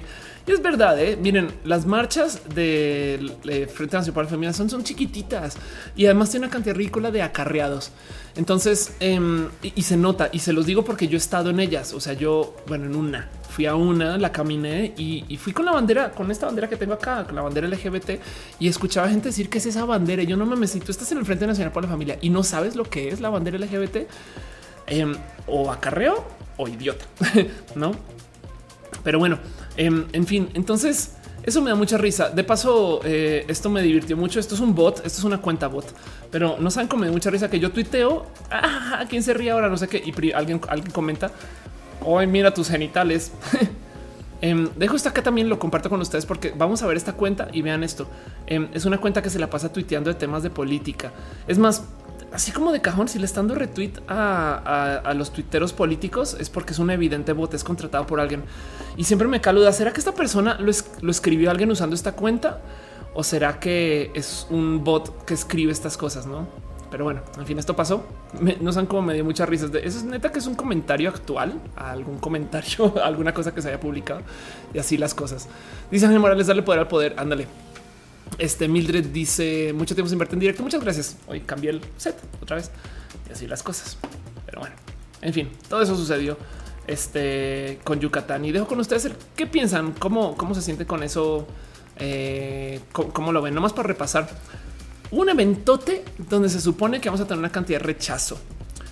Y si bien todavía tenemos la ley por delante y tenemos que lidiar con eso, eh, por lo menos siento yo que el mero hecho que el gober haya salido a comentar del tema ya me parece bueno. Dice Alex Orbe que esto es pink washing. Para los que no ubican pink washing es básicamente cuando alguien sale a decir sí, yo apoyo, eh", o sea, yo ahí estoy, yo estoy con ustedes y a la hora de la hora no. Em, pero en este caso en particular, por lo menos prefiero tener pink washing a nada. Entonces vamos a ver qué pasa. Vamos a ver, vamos a ver exactamente qué pasa. Este dice Monserrat. Eh, yo siento que no son tan acarreados de verdad, no están enterados de que existimos. Puede ser, eh, puede ser. Rainbow David dice que el que una persona hable como ese troll es la versión madura de tu mamá es hombre. Sí, eh, qué cagado. Y bien que pueden decir eso. ¿eh? y así las cosas. En fin. Este dice Francisco Centeno, ¿qué vas a cenar hoy? Off, no tengo la más mínima idea. Cuando llegue a eso, voy a, comer la cámara para que no se siga calentando. y así las cosas. Pues bueno, con eso cierro este tema con ustedes. Dejo con ustedes el cómo, qué opinan, cómo se sienten con esto y sigo adelante con las otras cosas que quiero platicar con. Me hace falta plecas y voy a conseguir las plecas después, pero de nuevo, esta pleca no debería de existir, pero a poner de todos modos. Vamos a hablar ahora sí un poquito de cosas que pasaron la semana. Abrazos. Em, ¿Cómo se sienten ustedes? De paso, viven ustedes en un lugar donde no hay matrimonio igualitario, no? De, de, de mera curiosidad. Este lo digo porque no sé, vivimos en muchos, en muchos lugares. Y después de todo, al final de, todo esto, vamos a tener una sección de preguntas y respuestas con Ofelia para que platiquemos las cosas. Bueno, dice Fran Agustín, ¿qué onda con las políticas del gobierno ahorita? ¿Se usan nomás cuando conviene? Uf, es una buena pregunta. ¿eh? Pues yo todo lo que digo es qué tedio tener que estar peleando por cosas básicas. La neta, o sea, cansancio. Me explico. Es como de oh, pero bueno, eso es lo que ser activista. Ser activista es exhausto. Esto es literal pelear por cosas eh, rudas, rudas y así pues solamente porque así es, ¿no? Y entonces eh, de repente te das cuenta que porque para ir al baño tienes que ir a pelear, ¿no? En fin. pero bueno. El primer abrazo que tengo para ustedes esta semana, la primera noticia que les quisiera compartir y con la que quiero platicar con ustedes, em, es algo que igual y si René, si sigues en el chat, me compartió René en ese momento y me parece espectacular. El Merriam-Webster, que es uno de los diccionarios más usados del lenguaje inglés, añadió el pronombre they they. Para la gente que no habla inglés, em, el pronombre they es un pronombre de género no binario. Se preguntarán ustedes en este momento, Ophelia, ¿qué es el género no binario? Yo les diré, no se preocupen, hay un video eh, que hice. ¿Dónde, estás? Aquí está.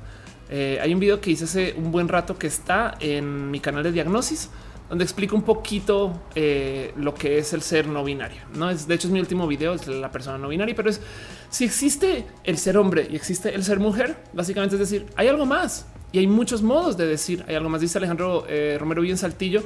Si uno dice, yo conozco a sacerdotes con esposa e hijo, está un sacerdote que hay con pareja.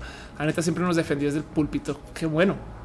Pero bueno, el caso de los géneros no binarios es considerar que hay más modos de vivir que solo ser hombre y solo ser mujer y me hace todo el sentido del mundo. Saben, si, si tú puedes ser mujer porque te lo adjudicas, porque así te identificas, eh, bien puedes no ser mujer y bien puedes no ser hombre. No hace sentido. Manny González está yo con las plecas. No te preocupes. De hecho, Fer Guerra Ledudet eh, ya me va a hacer esas plecas, solamente que soy un poco decidiosa y no le puedo entregar un poquito lo que quiero. Es culpa mía, pero, pero gracias por ofrecer todos modos tu apoyo. Eh, dice dice por los homofóbicos, eh, aunque el papá acepte los LGBT, ellos seguirán discriminando. Exacto. Y ahí está la chamba. En algún momento va a tocar dejar en claro que hay gente que no está en la religión pero que la está usando para esto. Y en fin, pues como sea, el que la religión se preste para esto, yo creo que también amerita eh, de, revisar. Y entonces el caso es, em, se añade al diccionario palabras para pronombres que son sin género. Eh, o con género mezclado o con género atravesado y justo se suele usar el they. No es he, no es she, es they. Em, que suena, si ustedes hablan inglés, suena eh, raro desde el inicio y tiene varios modos complejos como de conjugar o de armar, pero en últimas funciona espectacularmente bien porque estás hablando de una persona sin aplicarle género. Para los que dicen que en el lenguaje inglés no hay género, sí, pues por supuesto que sí lo hay. güey. Em, es esta discusión de si usar el término dude eh, es, masculino o femenino y pues perdón, digan ustedes a un grupo de hombres eh, dude y un grupo de mujeres dude y no todos y todas van a responder igual. Pero como sea, esto a mí me parece espectacular porque valida la existencia de la gente este de género no binario. Y esto yo creo que es súper, súper, súper, súper importante porque de cierto modo, pues ubican como en México y en Latinoamérica la gente está peleadísima por no usar la E. Esto me da mucha risa. Siento yo que es parte del aceptar los cambios de la sociedad ya cada vez veo menos gente hacer chistes de las nuevas letras del acrónimo. Hoy los LGBT y lo que sea el LGBT abecedario, perdón, hubo gente que no es bueno, lo voy a decir, murió para que se incluya la I en LGBTTIQ. Me explico, murió para que se, o, hubo gente que peleó un chingo para que sean tres T y no una, para que de repente salgan a hacer bromas. No, ponen ahí cualquier letra. Pues no, no es cualquier letra. Cada letra representa un grupo específico y se van a añadir más. Qué chido que se añadan letras. Pero bueno, cada vez veo menos gente hacer chistes con eso, como que ya lo superaron. Y ahora están haciendo chistes cada vez que se usa la E. Amigues, nosotros. Eh, los activistas y les activistas en Argentina hablan con la E fluido y como que siento yo que em, no se ha aceptado mucho porque da mucha risa. Uno, el volver a aprender a hablar. Y del otro lado, del otro lado también como que lo que me salta el lenguaje incluyente, inclusivo, em, no es que exista, sino es que exista rechazo, no? Entonces, esto pone a la gente en una situación muy rara. Es como de no, yo no voy a hablar con la E. ¿Qué les pasa? Siempre he dicho que deberían de usar la I, que es tierna e incluyente. Mis amiguis, los, los ingenieros, pero como sea, em, el punto es que eh, cuando, cuando se usa el lenguaje incluyente, lo que me salta de ahí es que la gente está en contra. Y lo digo porque hay spanglish y la gente dice parquear y printear y vamos a Yucatán y usan palabras mezcladas con cosas que vienen en otros lenguajes y les vale gorro. Y entonces van al norte y todo es pocho y por ahí no hay quejas. Es más, existe la palabra WhatsApp. No deberías usar WhatsApp, sino WhatsApp. Em, y, y, y, al, y almóndiga, ¿no? Y cederrón y eso no les causa problemas, no? Pero que de repente digan, ah, bueno, o sea, que tengo que decir los y las mexicanas o que decir las mexicanas. No mames, güey. Entonces, esto da mucho de que, del que observar, pero aquí es donde me gusta la dinámica que se genera alrededor de este tema. Y es que si en el lenguaje inglés tenemos pronombres que no son binarios, ¿cómo se traducen? La neta, ¿cómo se traducen? Si se supone que la O incluye a todos en el lenguaje español, em, entonces tenemos un problema, porque si tú le dices a una persona de género no binario, ah, es que llegó mi amigo el ingeniero, perdón, pero sí le estás diciendo género. Y tampoco le dices a mi amiga la ingeniera, porque también le estás aplicando género. Entonces, ¿qué vas a hacer? ¿Qué vas a hacer? Pues em, esto me divirtió mucho de, ver, eh, porque lo tuiteó nadie más y nadie menos que bueno, ya, ya lo quitó, pero pues fue, estuvo haciendo dirección de estilo en el New York Times, era en lo que pasa que ya no existe.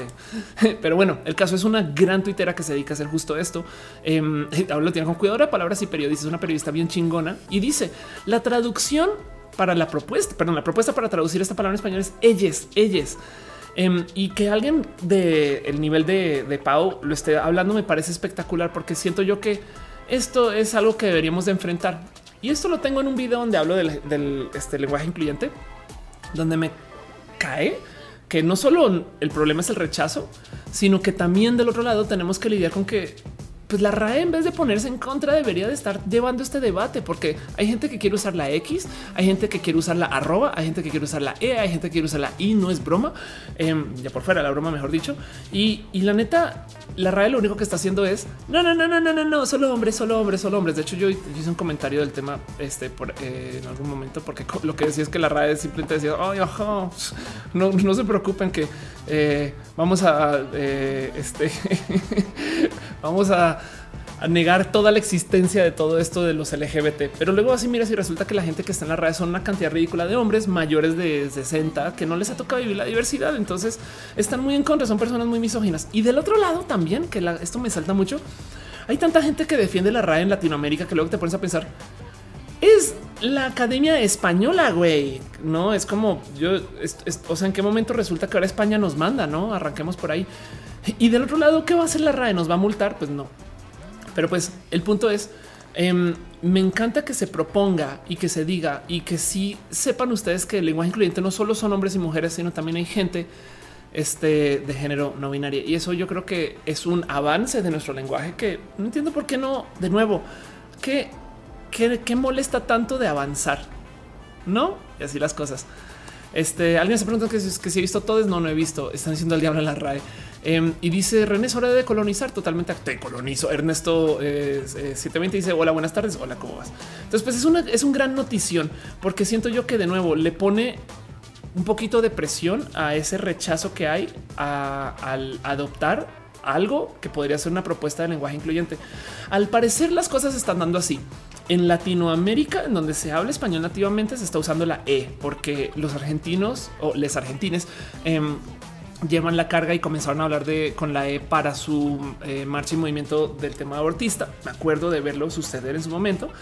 En Norteamérica, donde se habla inglés nativamente, adoptaron la X. Y yo creo que literal, esto me lo estoy inventando, y no tengo pruebas, pero tampoco tengo dudas, em, de que literal comenzó porque se está usando la palabra Latinx, ¿no? Que es la que más he escuchado que se usa en Estados Unidos cuando se habla de, no quiero decir latinos, latinas, ¿no? Pero bueno, en fin. Y por eso hay todavía un poquito de debate y plática. Y es una lástima que, la RAE o, nuestras academias en Latinoamérica estén llevando esta discusión. Porque entonces ahora, de nuevo, ¿cómo vas a traducir de al español? Porque no es este no es con, con masculino o con femenino, no? Eh, dice Dale Caro René René, yo soy yo. Ustedes eh, son René en ambos casos. Em, pero bueno, en fin, eso pasó. Y entonces, ¿ustedes qué opinan de eso? ¿Cómo se sienten? Eh, ¿cómo, cómo, están? De paso, todas cosas. En fin. Pero bueno, eh, hablando del lenguaje en particular, otra noticia, otra cosa que pasó esta semana que yo creo que vale la pena platicar con ustedes y que eh, va a ser eh, algo que ojalá y yo creo que tenga impacto es por fin, por fin van a hacer algo desde parte de este, eh, la Federación Mexicana de Fútbol, porque eh, para quitar la palabra puta. Em, ¿Qué quiere decir esto y por qué hay tanta pelea por ¿Por qué no puedes decir? ¿Por qué no puedo gritar lo que sea? Para que entiendan qué tan evidente es discriminatorio el grito. No, obviamente le decimos porque son débiles. O sea, pues sí, pero es que justo no quieres tampoco asociar. Obviamente le decimos porque siempre se ha dicho. No sé si sabían que en la liga femenil dicen eh, puta y ahora me desmonetizaron este video dos veces. Pero el, el, tema es que ahí espero que le salga luz que irse al estadio a gritarle puta a la gente que está jugando es de güey, qué cruel que es o qué rudo, qué, qué abuso. O sea, qué desgaste, qué cansancio. Y además del otro lado es como no puedo creer que esto sea justo lo que nos define, porque es tan, o sea, a mí me da un poquito de dolor de estómago pensar que, pues no sé, en eventos internacionales lo único que se entera de los jugadores mexicanos es que gritan, no? En fin, pero como sea, por fin van a tomar pasos. Este y eh, pues aquí está la Federación Mexicana de Fútbol Liga eh, MX anunció este es una serie de medidas para erradicar expresiones racistas. Y entonces eh, el cuento es que justo podría afectar la selección nacional rumbo al Mundial de México de Qatar, que si mal no recuerdo, están creo que era multando. Y como sea en el caso de México, que somos reincidentes porque tenemos 14 sanciones, se irá directo a la reducción de puntos, reducción de puntos, pérdidas de partidos, jugar sin espectadores, expulsión de un torneo, competencias, casos de clubes, irse una división inferior. Entonces ahí les dejo. Esto me parece espectacular y, y yo creo que son como bonitos pasos. Digo, yo no soy en, en, ningún momento estoy a favor de la censura que tenía este mal puesto. Yo, miren, yo prefiero que las cosas se hablen y estén de frente y que lidiemos con eso, no? El tema es que este caso en particular ya se volvió eh, este ya se volvió, digamos que muy presente. Perdón, un, comentario muy bueno de, Simón que dice: Este, tengo que scrollar acá. Dice eh, Simón Ulises: Dice el lenguaje no tiene género. Ajá, les invito a que vayan con un grupo de hombres y les dicen hola a todas, a ver qué pasa. No, si tienes toda la razón. Eh, dice César Zavala, no creo que lo hagan, siempre dicen lo mismo. Pues sí, pues, pero el punto es que eh, yo siento que ya que se volvió tema, entonces sí hay que enfrentarlo. Si la gente hubiera simplemente ignorado el tema, se podría más o menos, no es como, es como de nuevo, no se trata que exista el tema, existe el rechazo al tema y así las cosas. René Ghost dice el país más feminicida del mundo también grita puta y puta sus partidos. No, pues wow, qué sorpresa.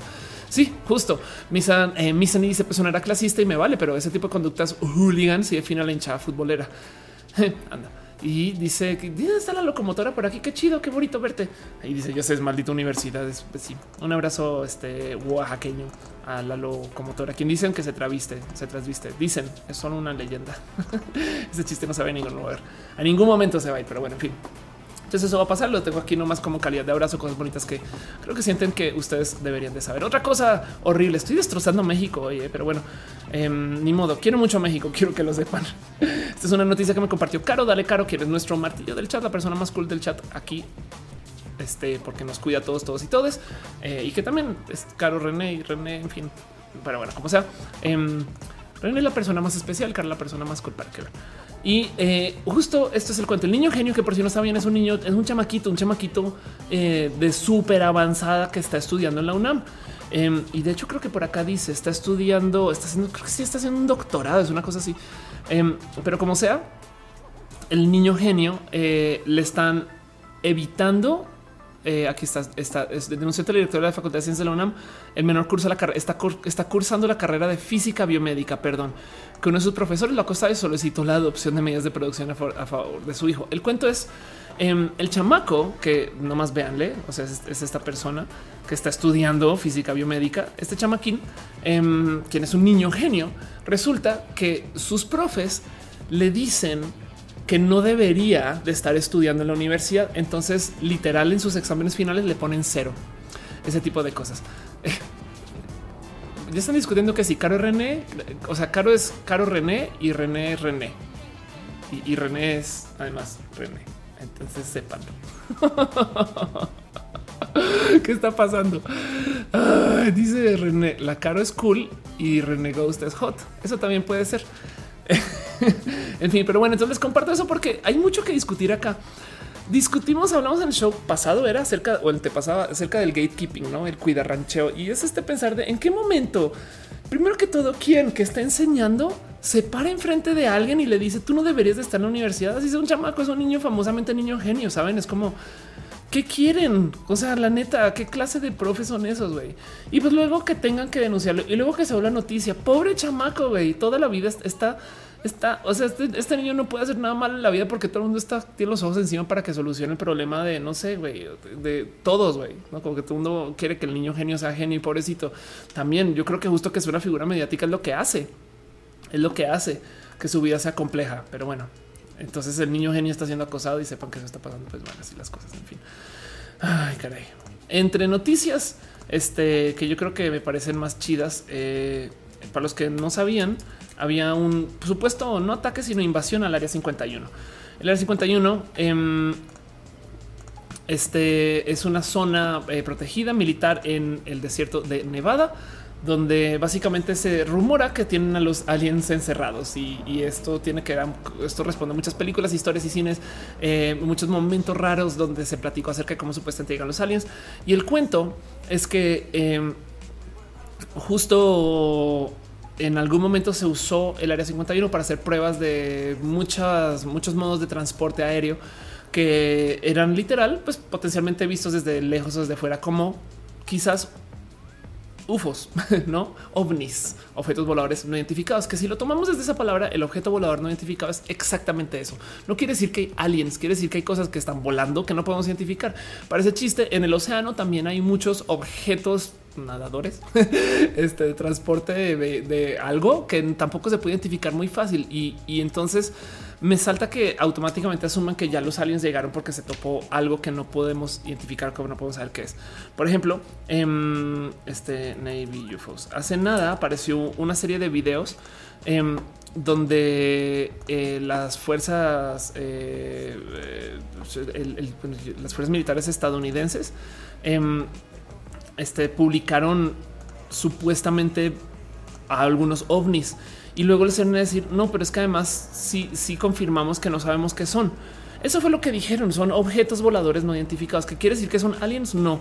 Em, y cómo se, cómo, se va la conversación, pues la verdad es que hay mucho que platicar acá. Igual, igual hiciera un dron, igual es un error de, eh, de sus equipos, igual y es eh, una prueba de otro equipo con ellos. Igual y lo que están poniendo la prueba, miren, estas son las fuerzas militares estadounidenses. Igual y lo que están poniendo la prueba es el cómo reacciona la gente ante una noticia de un ovni. Saben, hay tantas cosas que podemos platicar acá, pero que sea automáticamente aliens que llegaron a tierra y que se están escondiendo está bien pinches complejo. Sobre todo nomás por la cantidad de gente que tendría que mantener esto secreto, a menos que todos seamos reptilianos y así las cosas. Pero como sea, em, el punto Ah, gracias, dice Mildred Osni, objeto submarino no identificado. Exacto. Hay una cantidad de cosas que andan por ahí que no están identificadas y justo eh, se supone que todo eso está encerrado en el área 51, que es una gran leyenda urbana. Tanto que hay zonas de cultura afuerita donde celebran a los ovnis y donde celebran a los aliens.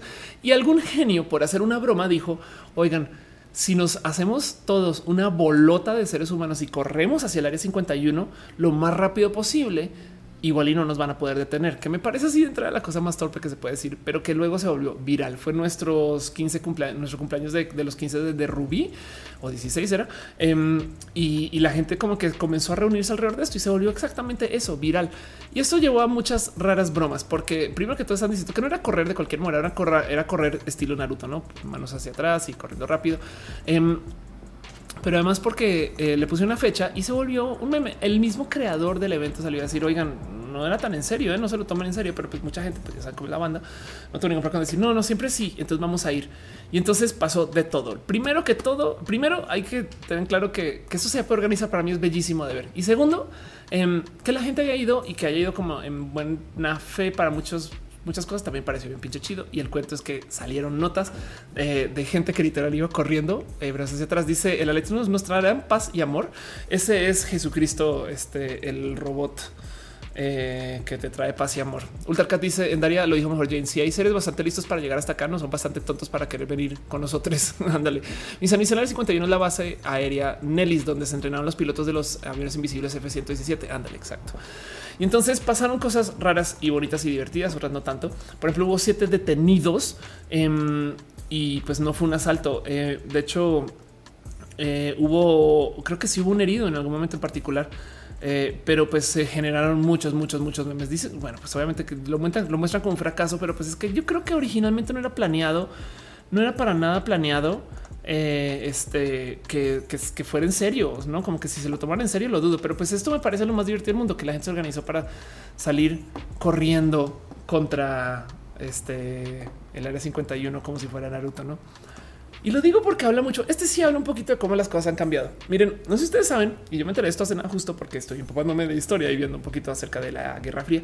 Cuando se cayó el muro de Berlín, esto me, interesa. Cuando se cayó el muro de Berlín, se dio en la tele el anuncio de que se iba a abrir el muro, pero a la vez eh, no le o sea, se dijo como bueno, a partir de mañana se abre el muro, pero como si la gente lo vio en la tele ahí en ese momento, fueron de una corriendo a atravesar el muro. Em, y el cuento es que llegaron una cantidad ridícula de personas y los mismos guardias llegaron, no tuvieron el cómo detener a tanta gente y dijeron, ok, ¿saben qué? Sigan. Y ya, y se y fue una fiestota y entonces tumbaron y comenzaron a demoler el muro ahí y se cayó a base de que la gente en la tele les dijeron pueden ir todos ya al muro, pero los guardias no les habían avisado que podían abrir. Al otro día fue que salieron a decir no, pues bueno, hicieron bien al dejarlos pasar. Lo cual comprueba que una semana antes, si se hubieran organizado, es posible que hubieran podido tumbar el muro. Me explico, pero no pasó. Em, y, y, son las cosas que como que se comentan de pues bueno, pues menos mal nos enteramos cuando se cayó que se podía caer todo era la gran leyenda. Entonces, esos son el tipo de cosas que fomentan que la gente luego vaya y platique que diga, pues güey, es que si somos mucho, podemos ir como, como pinches zombies y que no nos, que no nos quiten de ahí. No, Luis Maval dice eh, exacto, se portaron chido con los militares. Hubo una sana como convocatoria Rainbow de Games, algo broma el área 51 y todos los Barney Stinson aceptaron el reto. Anda, Salvador Mesa dice tal vez los aliens están esperando la construcción de la humanidad para visitarnos o tal vez los aliens son los que corren como Naruto. Entonces, también porque asumimos que los, que los seres humanos son los que están está afuera, no? Tal vez somos aliens nosotros y nosotras y nosotros.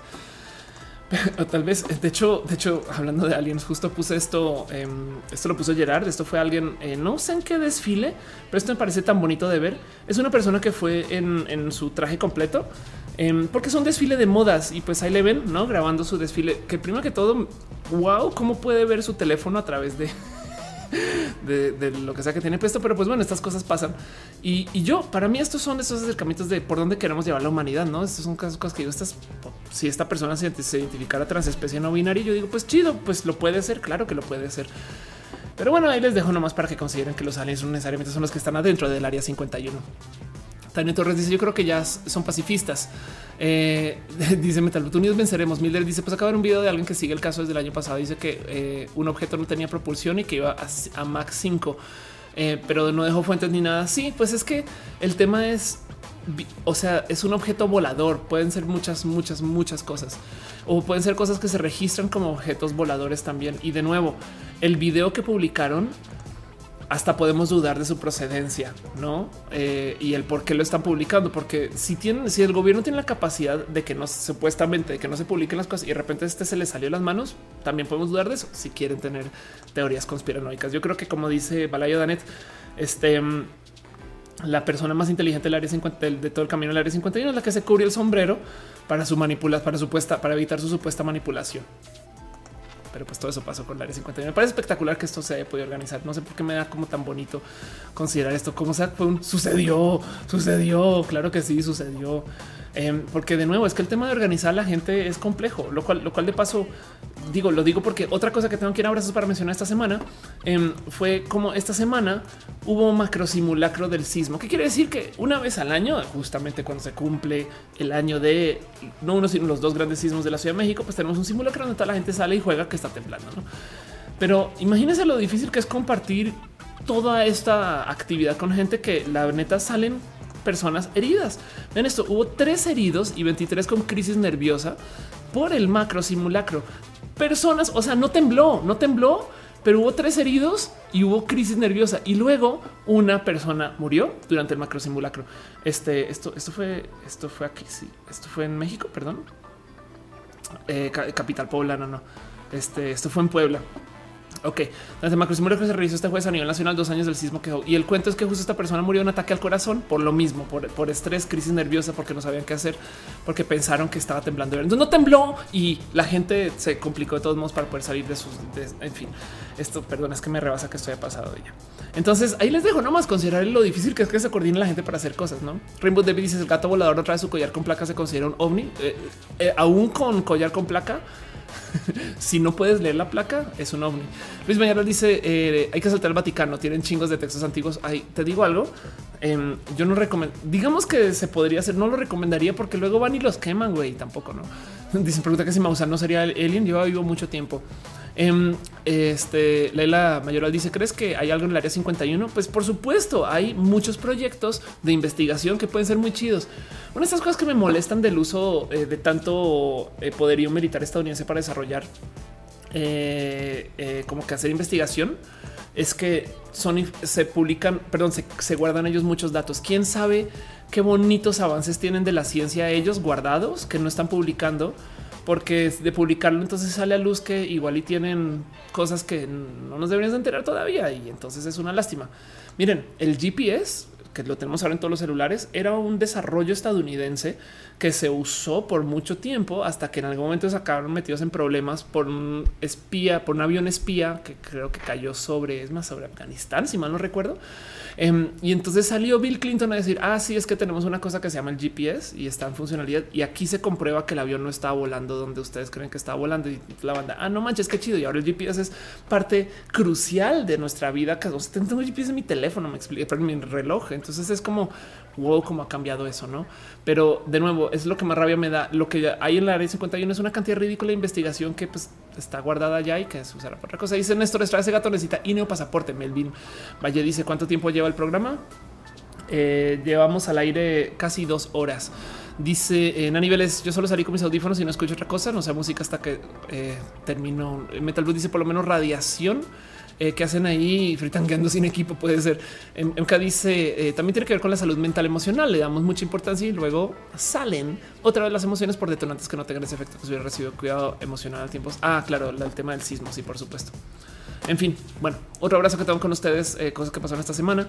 este de nuevo, sigan dando este tema. Le estoy dando ya casi de cobertura semanal, pero sépanlo que el tema de movilidad y el cómo quieren legislar a las apps de movilidad sigue caminando desafortunadamente porque lo quieren hacer y aplicar de modos injustos.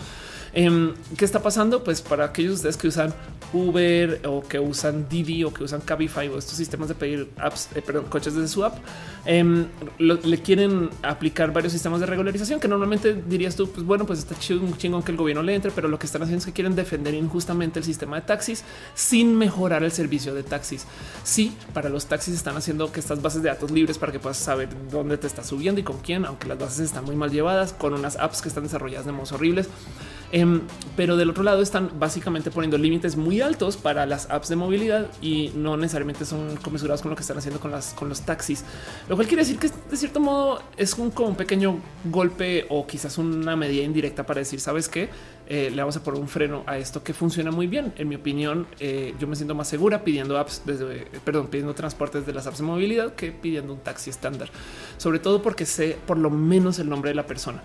Y entonces, em, Dice acá Sergio Sarmiento, no solo es injusto cobrar un impuesto a las aplicaciones de autos de alquiler para subsidiar los taxis, sino un desperdicio porque es imposible tener la innovación, que me parece verídico. Em, y como le lo publica Ferdudet, vamos a cobrarle 1.5% de impuesto adicional a los usuarios de plataformas para darle créditos a los taxistas y que estos puedan financiar nuevas unidades. No, pues wow. Em, dice, como dice Fer, los señores jamás le apostaron al buen servicio y ahora nosotros tenemos que pagar su falta de visión. Y esto me parece muy válido de observar. Entonces, vamos a ver dónde acaba esto, eh, pero pues esto es otro como desarrollo, digamos que en tiempo real de cosas que están pasando. Luego que acá le da abrazo para que ustedes sepan que eso está pasando. En fin, dice Francisco Aguilera: ¿Qué tecnología crees que puedan tener los aliens? Si tienen tecnología para llegar acá, por lo menos tienen buena tecnología de transporte.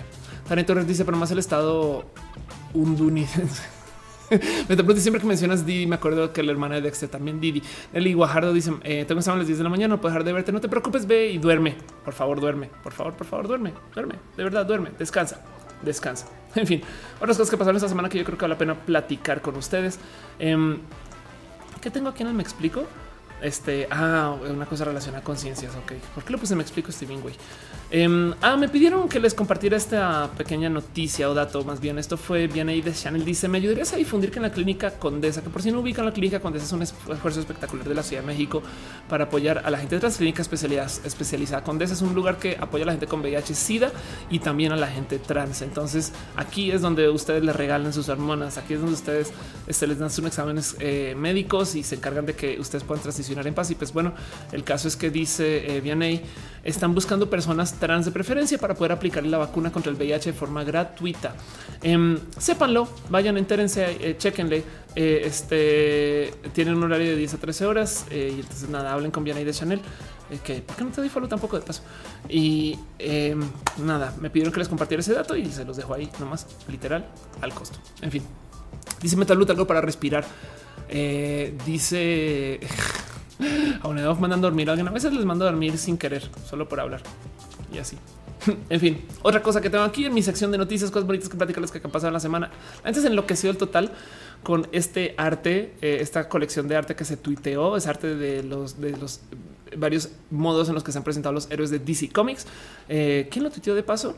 Eh, alguien que, ok, un generador de contenido. Pensé que era alguien que los había hecho algo así o que, que los compiló y pues como sea, pues pueden ver ustedes, porque fue muy bonito como presentaron todo el arte porque nos dieron como los varios modos en los que Batman ha pasado con el año, que de paso tuvimos un- una iluminación de una batiseñal en la Ciudad de México.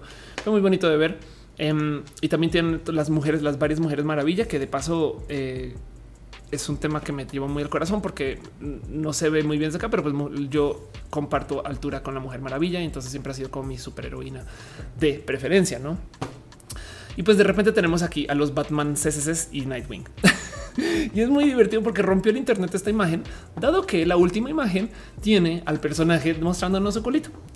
Y entonces eh, la gente se enloqueció con memes eh, y con el cómo hablamos hablar de ese tema. Entonces, ¿por qué de repente acá un personaje que lo está mostrando la espalda y los otros no? Cuando no, y eh, la gente se fue de cola con esto. Fue muy divertido de ver porque además justo eh, están esos contra los supuestos rumores de la homosexualidad de los unos con los otros que ya luego salen a decir eso no es así, pero luego también está este cuento de cómo la ideología de género se está adueñando, los gays están tomando el mundo, Em, la gente siente que los personajes del eh, los medios por algún motivo no pueden tener sexualidades que me parece raro de considerar porque sí pueden tener nacionalidades, no? Entonces eso también me rompe mucho el corazón que la gente sea como tan de nuevo, que les choque que exista un personaje que actúe diferente a cada quien. Y entonces eso me, da una lástima porque ese como tribalismo extremo está un poquito roto. Entonces se los dejo ya calidad de abrazos.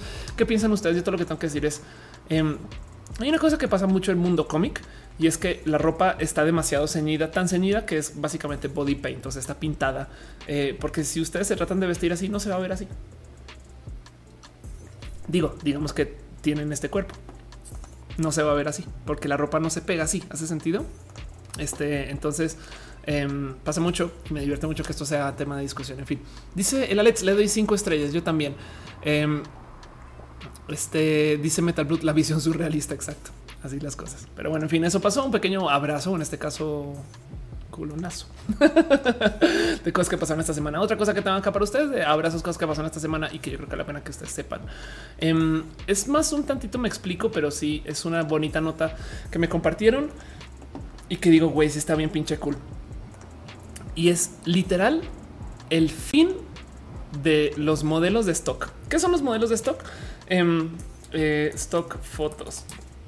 Para los que habrán visto alguna vez estos memes, estas imágenes son eh, modelos haciendo cosas, digamos que genéricas, que luego se podrán usar para muchos raros usos, no como quién sabe eh, si el día de mañana tú estás en una campaña donde tienes algún pequeño chamaco o chamaca gángster y entonces tienes esta, usas esta imagen, no si es para tus medios, si es para tu promoción, si es para tu campaña, si es para no sé. Hay gente que le dedica, pero fotos y fotos y fotos a hacer cosas raras, este mm, eh, con tal de hacer fotos de lo que se llaman imágenes de stock, no?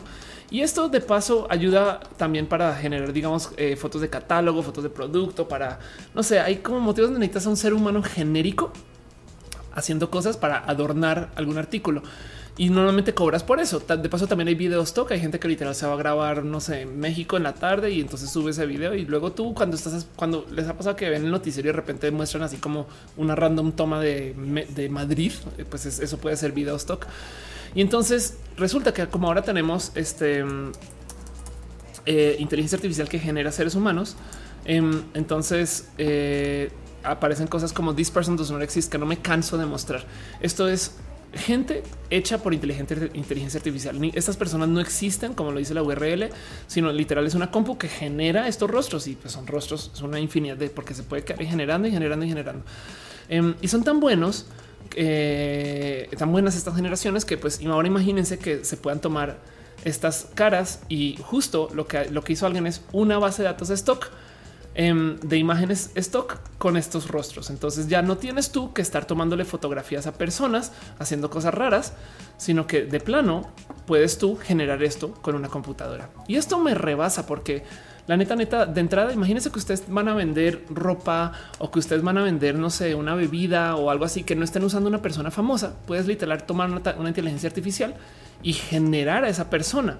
Em, esto tiene una cantidad de ramificaciones espectaculares porque luego no solo puede ser una persona, puede ser una persona que responda a su etnicidad o a sus gustos. Digamos que por algún motivo ustedes consumen más, no sé, cine con personas caucásicas. Em, capaz y entonces los anuncios que ven son con personas caucásicas generadas para ustedes. Más raro que eso eh, bien que pueden estas inteligencias artificiales generar personas que se parezcan a ustedes o que literal sean su rostro. Entonces yo veo un futuro donde los anuncios así, casi casi que la valla, el anuncio espectacular. Bueno, eso puede que no porque vas en el coche y entonces tendría que cambiar, pero por lo menos en Facebook, los anuncios en la tele, en Netflix están hechos con gente que tú vas a reconocer y entonces va a ser como, ah, como mi tía. y eso me parece súper, súper bonito. Yo creo que esto de entrada lo pone acá como, ay, mira, tenemos una, un catálogo de este, imágenes stock con modelos generados. Em, y yo creo que esto más bien lo que están dando es como el inicio del fin del modelaje, porque quién va a sobrevivir esto? Pues el modelaje con gente famosa. Entiéndese con gente que tú quieras ver, porque está haciendo propuestas de cuerpo, propuesta de rostros que son únicas o inéditas o diferentes, no?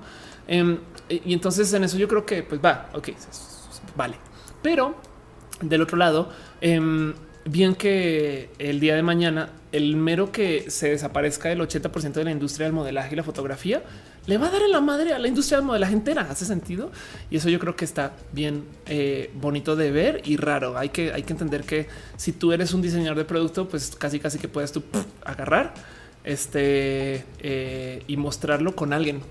Entonces, pues eso me parece mucho y se los comparto a ustedes. Calidad de abrazo, cosas que pasan esta semana que igual y está bien pinche bonito de ver. En fin, este que comentan ustedes. Dice eh, Red Ángel Gay que somos como somos gay. ¿De qué hablan? Em, dice Jaboncito, si, ya tenemos miedo que nos escuchen, ahora somos casi nosotros a un, será un descontrol. Sí, total, eh, total. Vamos a ver qué pasa con esto. Em, la otra cosa es más, es que todo el rubro de la fotografía está en pecado de desaparecer o de cambiar de modos muy drásticos. Por eso otra cosa que yo les decía. De hecho, no se los podemos, bueno, sí se los podemos ahorita. Em, tengo un teléfono nuevo, este que estoy usando ahorita. Este es mi prompter hoy. Así se ve el prompter desde mi lado. Em, y el cuento em, es que este teléfono, por ejemplo, eh, no sé si lo hacen todos los de la gama, pero este teléfono vas grabando y en cualquier momento puedes volverlo fotos o al revés. Puedes estar tomando fotos y si dejas el botón presionado, entonces toma tantas fotos con el mismo enfoque con lo que estabas tomando las fotos que los hace videos a 60 marcos por segundo. Em, antes hacía burst fotos eh, que tomaba, tomaba suficiente como 10 o 15 fotos por segundo. Ahora está haciendo 60 completo, lo cual quiere decir que de fotografía video solamente hay una, un setting, un saltito. Entonces comentaba yo en un rojo hace mucho tiempo que la fotografía del futuro no va a ser fotografía per se, sino van a ser videos que en cualquier momento puedes detener y sacar un marco y esa es la foto. Em, así que en vez de modelar para la foto como posa, es güey, tú ve hablando de ti, no sé qué, y en cualquier momento detengo una toma y la saco y listo.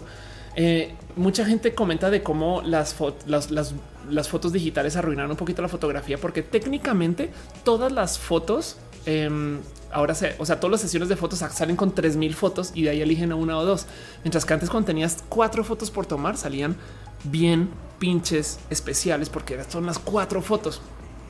Pero ahora, pues tenemos no 3000 fotos, sino tenemos un video entero Y ese video tiene la misma calidad de fotográfica marco por marco. Y eso yo creo que es bien raro de considerar, porque luego si añadimos que las fotos van a ser tridimensionales, espaciales, geolocalizadas y que además tienen inteligencia artificial, ah, porque es que ahora hay inteligencia artificial para llenar espacios que no existen. Em, vean esto, hay inteligencias artificiales que se llaman, se llaman upscaler. El tema es, imagínense que ustedes toman una foto, imagínense que ustedes toman ahorita un pantallazo de esto, pero lo que está aquí no lo pueden ver y lo que está acá no pueden ver porque es la realidad. no lo pueden ver. Pues hay inteligencias artificiales que intentan de con lo que saben de esto y lo que saben de más o menos la escena, tratan de hacer lo demás. Lo cual quiere decir que ese meme de como en las películas de o en Hollywood o en las series de, policías donde dicen eh, enhance, no? O sea, muestran así una foto y se van, haciendo zoom hasta que llegan a ver el detalle que está aquí. Eso técnicamente entonces no se puede hacer que no pixeleas todo. Pues ahora con inteligencia artificial puedes ir como medio pensando, no, igual y si se puede mejorar. Em, este, este, a, ver, imagínense ustedes toman una foto, pero el paisaje está incompleto. Bueno, con inteligencia artificial lo puedes llenar. Sí, no va a ser este, no va a ser llenar este a la, a la perfección, pero por ejemplo, vean aquí hay un buen ejemplo. Em, tomas tú una foto como la que está, este, aquí está. Tomas una foto como la de la izquierda, ok? Em, y la foto, digamos que está en baja resolución. Está, digamos que la tomaste, no sé, en Full HD, pero la quieres en 4K y de paso, si se fijan, la foto se acaba donde se acaba el puente. Pues no pasa nada con una inteligencia artificial. Puedes subir la resolución de la imagen y puedes acabar de dibujar lo que no se tomó en la fotografía. Ok. Entonces, mientras tienes tu inteligencia artificiales que van a estar llenando los blancos o los, blancos, no feeling de blancos, tienes inteligencia artificiales que están llenando los espacios vacíos o que están creando cosas que no existen. Y luego tienes que las fotografías realmente se van a levantar en 3D geolocalizadas con espacios de cosas que se van a conectar por información y tienes que se van a poder hacer fotografías sin la cámara. O sea, tú le puedes dictar a alguien, no, yo estaba en Mérida a las 4 de la tarde un jueves. Pues bueno, ya sabemos qué clima está haciendo, ya sabemos más o menos cómo se ve Mérida, ya no sabemos quién está caminando por ahí porque tenemos alguna información, no sé qué. Y una inteligencia artificial lo puede, lo puede dibujar. Y encima de eso tienes que los videos se van a volver fotos y que los mismos o las mismas o los mismos modelos son generados. La foto, los fotógrafos van a tener mucho por delante en sus próximos 20 años que considerar, no? Dice Elisa Sonrisas Chivo, lo ves que tomó capturas de video y las usó como fotos para las publicaciones del cast de Roma para revistas digital. Ándale, jamoncito dice eso suena algo que haría el iPhone 14. Sí, es exacto. Pues es que ah, cuando tengamos la capacidad de poner esto, por lo menos, bueno, se podría hacer ya si usamos la nube, no? Elisa Sonrisa dice, dice, al subir la resolución se llama interpolación de píxeles. En este caso en particular, ni siquiera está interpolando, sino literal está adivinando, o sea, está usando inteligencia artificial para, porque, porque al interpolar, pues de cierto modo tú dices, pues es rojo, este es como negro, entonces vamos a tener un rojo oscuro. Eh, eh, en este caso es literal, a veces pone un verde porque está dibujando algo, pero está bonito, ¿no? Rainbow Gold dice, pues ya había un truco con Photoshop para extender los extremos de una imagen pareciendo más o menos como se vería. Ah, exacto, pero pues de nuevo. Y dice, off, te dibujé en mi Instagram. Muchas gracias, Brian. Prometo que salido del show me asomo por allá. Entonces, pues nada, sepan que eso está pasando y que tenemos un nuevo catálogo de stock fotos de modelos que, me parece muy bonito de que de considerar decir las cosas. Pero bueno, en fin, otra cosa que está pasando esta semana que es muy importante, yo está pasando hoy mismísimo, hoy mismísimo y es que estamos pasando por el mismo tal cual día del orgullo bisexual, que hay mucho que hablar acá, pero eh, primero que todo, eh, me explico tantito. A mí me gusta hacer muchas bromas, muchas bromas con el tema de la gente bisexual, porque se dice que la gente bisexual es invisible y entonces solamente son visibles el día del orgullo bisexual, lo que quiere decir que hoy en particular, si ustedes, como lo decía en un tweet, se dieron cuenta que tienen dos roomies que no habían visto, que no cunda el pánico. Lo que pasa es que hoy podemos ver a nuestros amigos invisibles, em, que de paso también es la explicación del por qué el cereal se acaba tan rápido o por qué se acaba el cereal en, desincronía que la leche o la leche en desincronía con el cereal es porque nuestros amigos bisexuales este, se están encargando de consumirlo y ustedes no se dan cuenta porque no le pueden ver. Que de paso les recuerdo a partir de esta noche, cuando vuelvan a ser invisibles, si ustedes comieron y les sobra un poquito de comida, dejen un platito afuera de la puertita ahí con la comida que les prometo que sus amigues bisexuales les van a agradecer y lo van a poder consumir. Es una gran broma, pero el punto es hay mucho que hablar acerca del tema de la bisexualidad. De hecho, tengo un video eh, este, en YouTube también en Diagnosis, em, que, que donde discuto la diferencia entre ser pansexual y ser bisexual. Eh, yo se comienza con el gato, pero y vean me veía cuando tenía el cabellito rojo. Em, pero el cuento es este.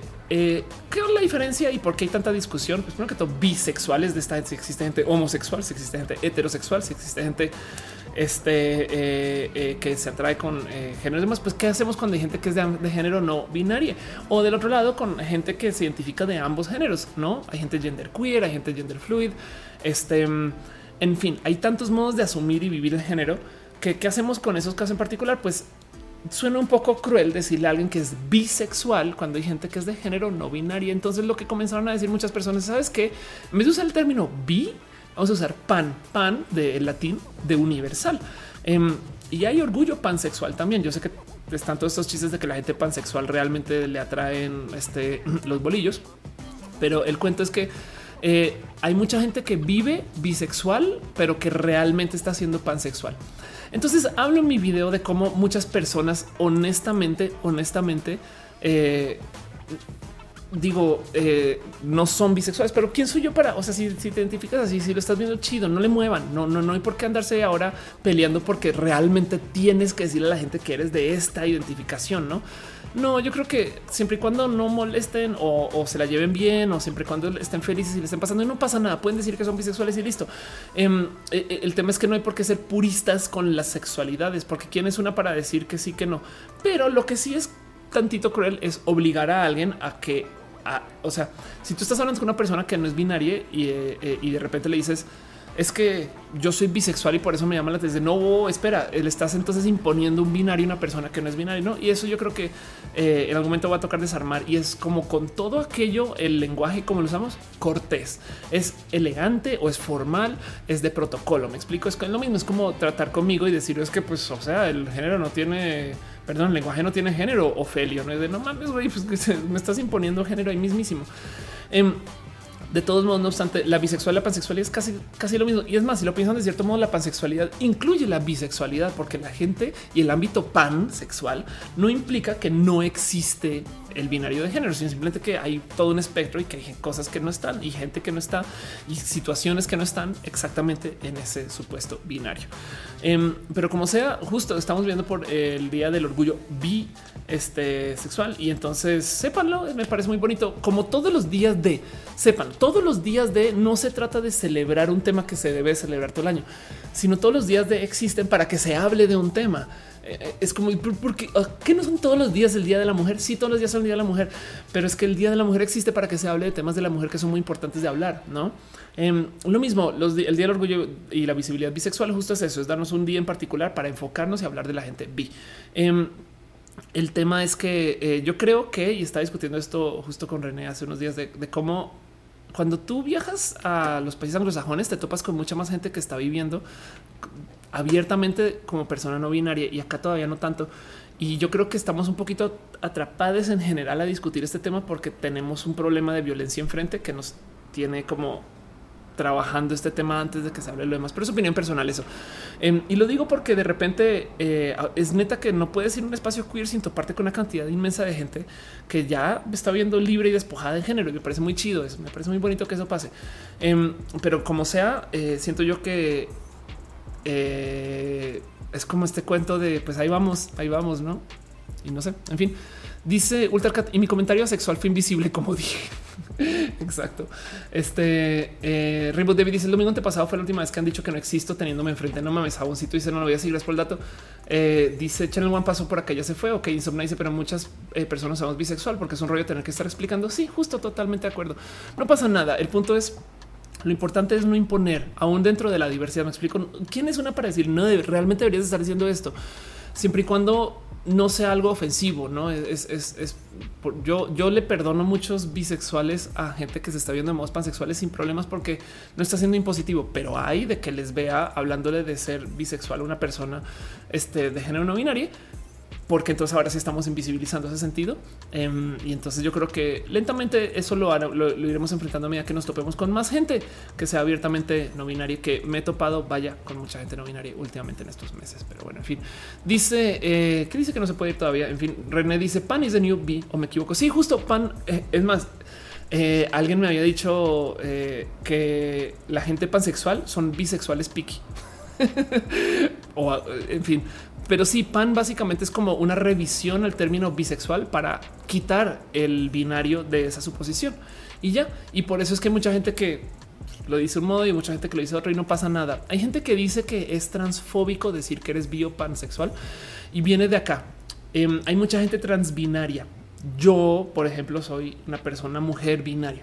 Em, entonces, si alguien me dice, ah, a mí me atrae Ofelia y eso automáticamente me hace bi o pansexual, entonces implica que no me está leyendo como mujer binaria y entonces eso podría ser visto como transfóbico. Pero de nuevo también es una negociación acerca de eh, los deberes ser que no tienen por qué ser tan estrictos. Es que todo lo identitario nadie te puede imponer a ti lo que eres. Tú decides desde tu lado este eh, qué eres y cómo te quieres vivir. No, o sea, hay muchos hombres gay que no se han acostado con hombres. Hay muchas mujeres lesbianas que, este, pues, quién eres tú para decirle que no es lesbiana. Hay muchas mujeres trans que no han transicionado y puedo, puedo seguir con eso. Hay mucha gente biopansexual que realmente solamente han estado con una persona. Y el cuento es que se les suele invisibilizar a la gente biopansexual por meras inseguridades. La gente eh, del ámbito heterosexual lo que suele decir es que la gente bisexual no existe porque, eh, por un lado, les causa tanto pánico que alguien, eh, eh, digamos que si, si tú eres un, hombre con masculinidad muy frágil y tu amigo tu mejor amigo es bisexual, em, apenas él te dice es que a mí me atraen los hombres, lo primero que hace pensar ah, es que es realmente gay. Y del otro lado de la gente que está en el ámbito hetero, perdón, en el ámbito homonormado, o sea, la gente del ámbito LGBT con muchas inseguridades, lo que va a decir es ya sal del closet. O sea, no puedes salir a medias. No, es que el tema es sí, sí puedes y no es a medias. O sea, es otra eh, expresión del ser bio pansexual. Son, o sea, son divergencias. Una persona bisexual puede estar con una persona bisexual y seguir siendo bisexual. Me explico. Una mujer bisexual puede estar con un hombre e identificarse bisexual, no dentro de su binario de género. Em, el, tema es que eh, eh, aún así hay que entender que hay hay quien se sienta a, discutir el cómo deberías y demás y, y, depende de ti. O sea, si tú te identificas así, lo eres. Por eso es que justo yo, yo no sostengo que una persona bisexual cuando se acerca con una persona trans y diga yo soy bisexual sea automáticamente transfóbico. De paso lo mismo para Pan, porque así como una mujer puede estar con un hombre y si es una relación heterosexual en su momento, pero esa mujer igual se identifica bisexual o pansexual, pues entonces por supuesto que una mujer trans puede estar con un hombre bisexual y ese hombre es bisexual. ¿Hace sentido? Ah, me explico, me explico con eso. Pero bueno, como sea, hoy es el día de la visibilidad bisexual. Entonces sépanlo, me parece divertido. Voy a seguir haciendo chistes. Cada vez aparece más gente quejándose de los chistes de la invisibilidad bi, pero me parecen que son buenos chistes. Y si les parece que son ofensivos, avísenme, por favor. Pero em, me divierto mucho con todo eso porque la neta, neta, sí es real. Se he visto gente de todos lados decirle a la gente bi y pansexual que no existen. Eso me, me rebasa, me rebasa mucho, mucho, mucho, mucho, mucho. Dice René, yo soy pan porque me gustan los chicos, chicas, chicas, a genders, gender fluids, este pan genders. Eh, este al decir chicos y chicas, este considero eh, indistintos si son cis o trans. Sí, totalmente de acuerdo. Exacto. Eh, Rainbow David dice, ser bisexual y conseguir algo nuevo es como conseguir trabajo. Si solo has tenido parejas de un género, eh, el otro piensa que no vas a hacerlo. Batalla para tener novio porque no tenía novio. Así las cosas. Em, pero bueno, en fin. Em, entonces eso, nomás eh, pequeño abrazo a cosas que están pasando esta semana, cositas bonitas y demás. Así todo lo que está pasando. ¿Qué más tengo yo para ustedes aquí hoy? Em, creo que eso es un poquito todo lo que tengo para platicar con ustedes, excepto eh, eh, una pequeña recomendación, cosas que van a pasar esta. Yo creo que es esta semana, es esta semana, sí. Eh, bueno, es esta semana, finales de la semana, pero sepan una pequeña recomendación, eh, nomás ya para ir como cerrando y despidiendo el show, porque eso es todo lo que tengo para ustedes hoy. La verdad es que el show de hoy no tiene secciones porque las va a cambiar todas, pero porque ahora tenemos un nuevo foro. Llevamos al aire dos horas 20 minutos, lo cual quiere eh, eh, empatar un poquito con cómo hacer un show más cortito porque quiero hacer más rojas. Y entonces, de nuevo, no más por repasar, es un show que ahora tengo foro para siempre. Em, y entonces eh, eh, hoy platicamos un poquito acerca de todo lo que está pasando en Yucatán, cómo se sienten con eso. Hoy platicamos un poquito acerca de eh, Nightwing, el orgullo bisexual, niño genio, acosado. Em, hoy platicamos acerca de la gente de género no binario. Y tengo un tema muy, muy larguito acerca del dominio mediático de las redes sociales. Les doy un pequeño spoiler. El cuento es este. Em, yo fui a hablar con el Senado, bueno, con un comité de Senado hace unas que fue dos semanas y entonces me decían que las redes sociales están en todos lados. Y entonces, ¿cómo se enfrenta a eso? Yo lo que les digo es tengan en cuenta que el motivo por el cual la tele se está acabando es porque supuestamente pues ya no se está haciendo más, pero luego van y miran y en todo el día en redes hablamos de Netflix y las series que vienen y en el cine, güey, y todo el mundo discute eso. Y luego nos damos cuenta que los periódicos ahí siguen, pero online. Y es que pasó algo. Antes teníamos a los medios y llegaban a la gente. Hoy en día tú prendes la tele y te van a decir síganos en Twitter, en la radio, encuéntranos en Instagram. Dice perdón. El realmente yo no sabía. Yo ahora soy usuario de Telegram y ya vi que hay modo de publicar en Telegram como si fuera una red. No sabía. Este entonces es impresionante como hay muchos canales y espacios, pero el punto es que las redes sociales se volvieron ese cojín intermedio perdón la palabra cojín, eh, ese colchón intermedio, ya la, que tiene hambre. Este las redes sociales se volvieron un colchón intermedio entre las notas y los medios y la gente, porque el motivo por el cual la tele sigue es porque hay redes sociales. El motivo por el cual los periódicos siguen Em, es porque hay redes sociales. Em, los periódicos no necesariamente se mueven ahora por todo lo que imprimen, sino porque la gente en Twitter está discutiendo, porque la gente en Facebook está discutiendo. El rey vi que creo que el 45% de los adultos estadounidenses reciben sus noticias desde Facebook. Y si mal no recuerdo, también hay una cantidad ridícula de gente que recibe sus noticias desde shows de comedia. Entonces, digo, yo me incluyo en parte de eso. Yo veo muchas noticias usando, también veo las noticias, noticias y como sea.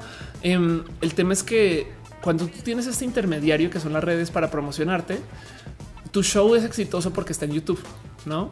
Em, entonces no nos hemos dado cuenta, pero sin querer creamos nuevas empresas mediáticas. Entonces que quiero hablar a largo y largo y detallado de eso y eso va a ser un tema yo creo que mucho más enredado que no voy a levantar ahorita, pero que les dejo el spoiler de lo que voy a hablar.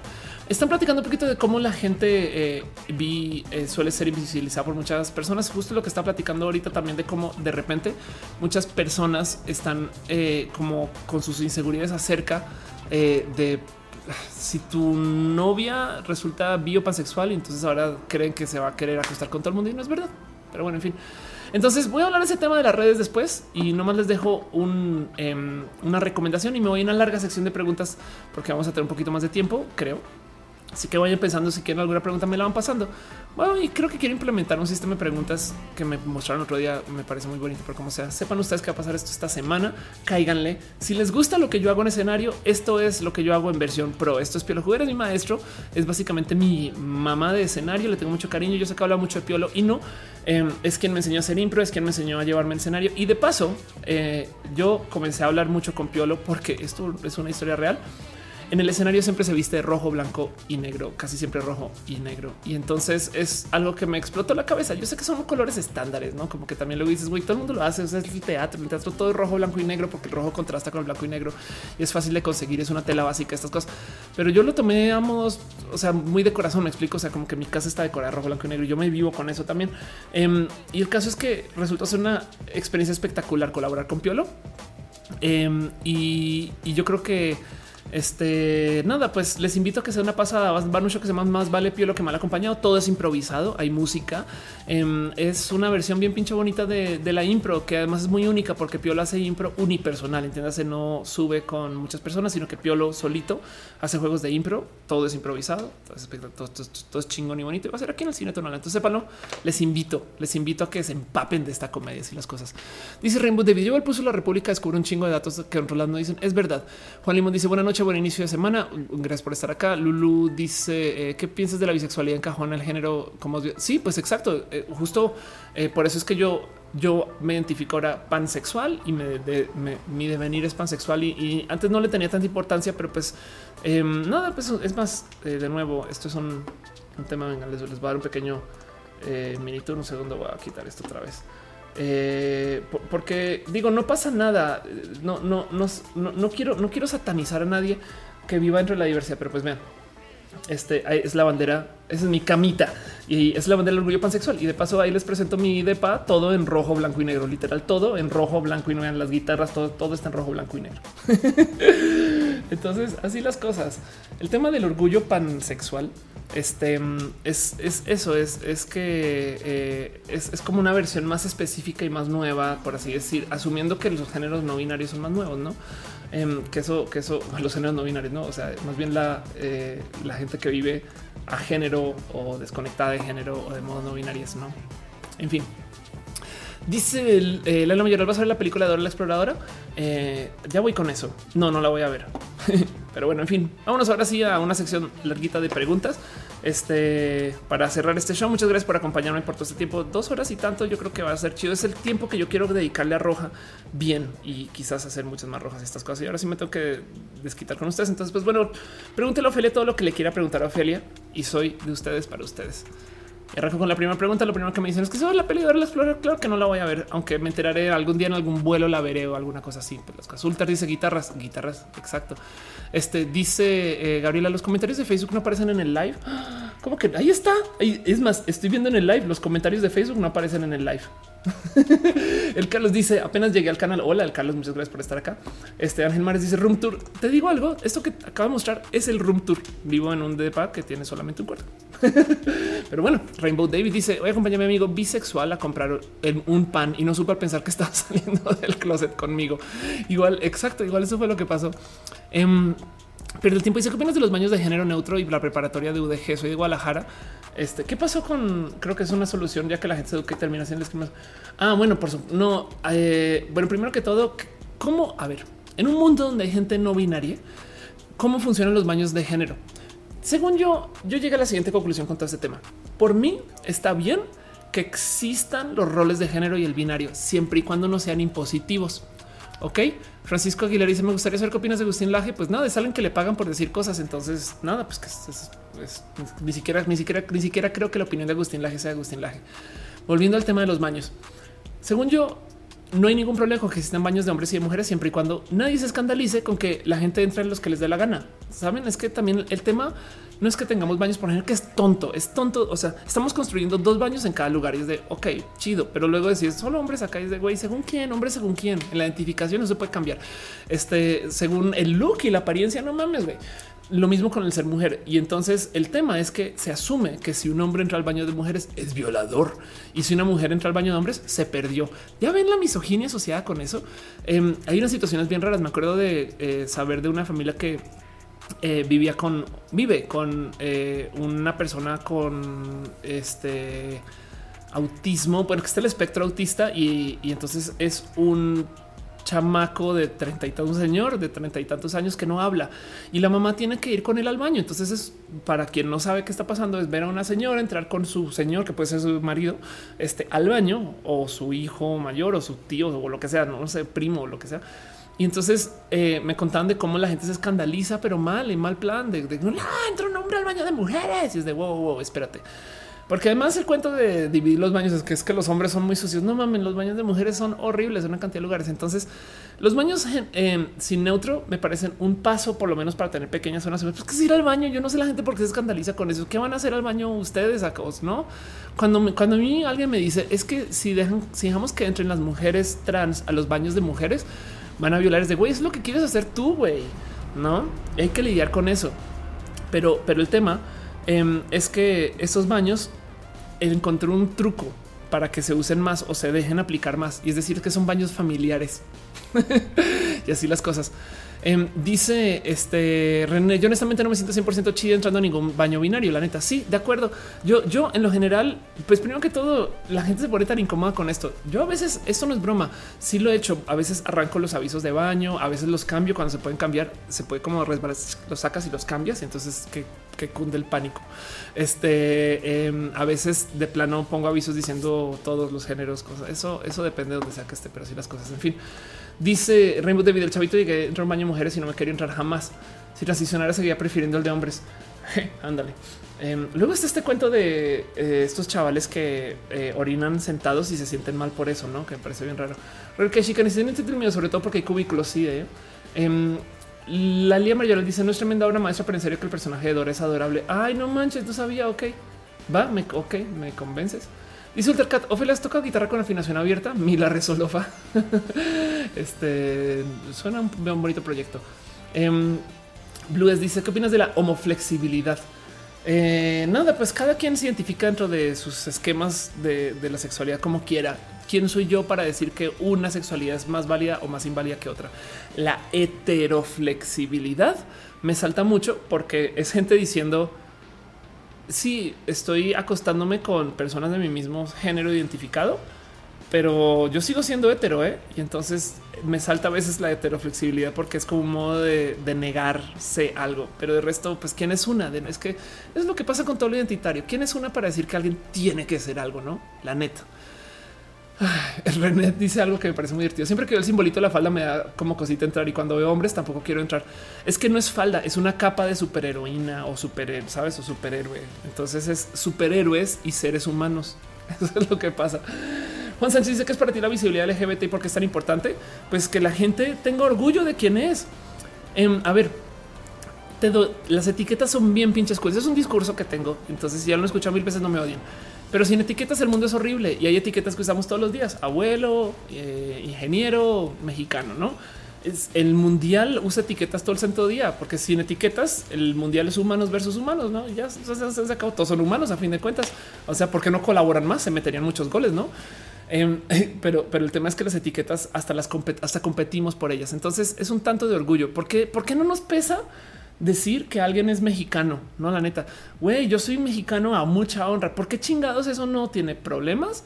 Y de repente que, y eso, porque habrá quien sí se queja de eso, pero del otro lado, que alguien diga yo soy gay es uy, no, no, no, no, no, es mejor que no lo digas. ¿eh? O sea, si eres trans, o sea, ya por que eres mujer o, o sea, porque tienes que decir que eres mujer trans, pues porque me enorgullece mucho porque me enorgullece mucho.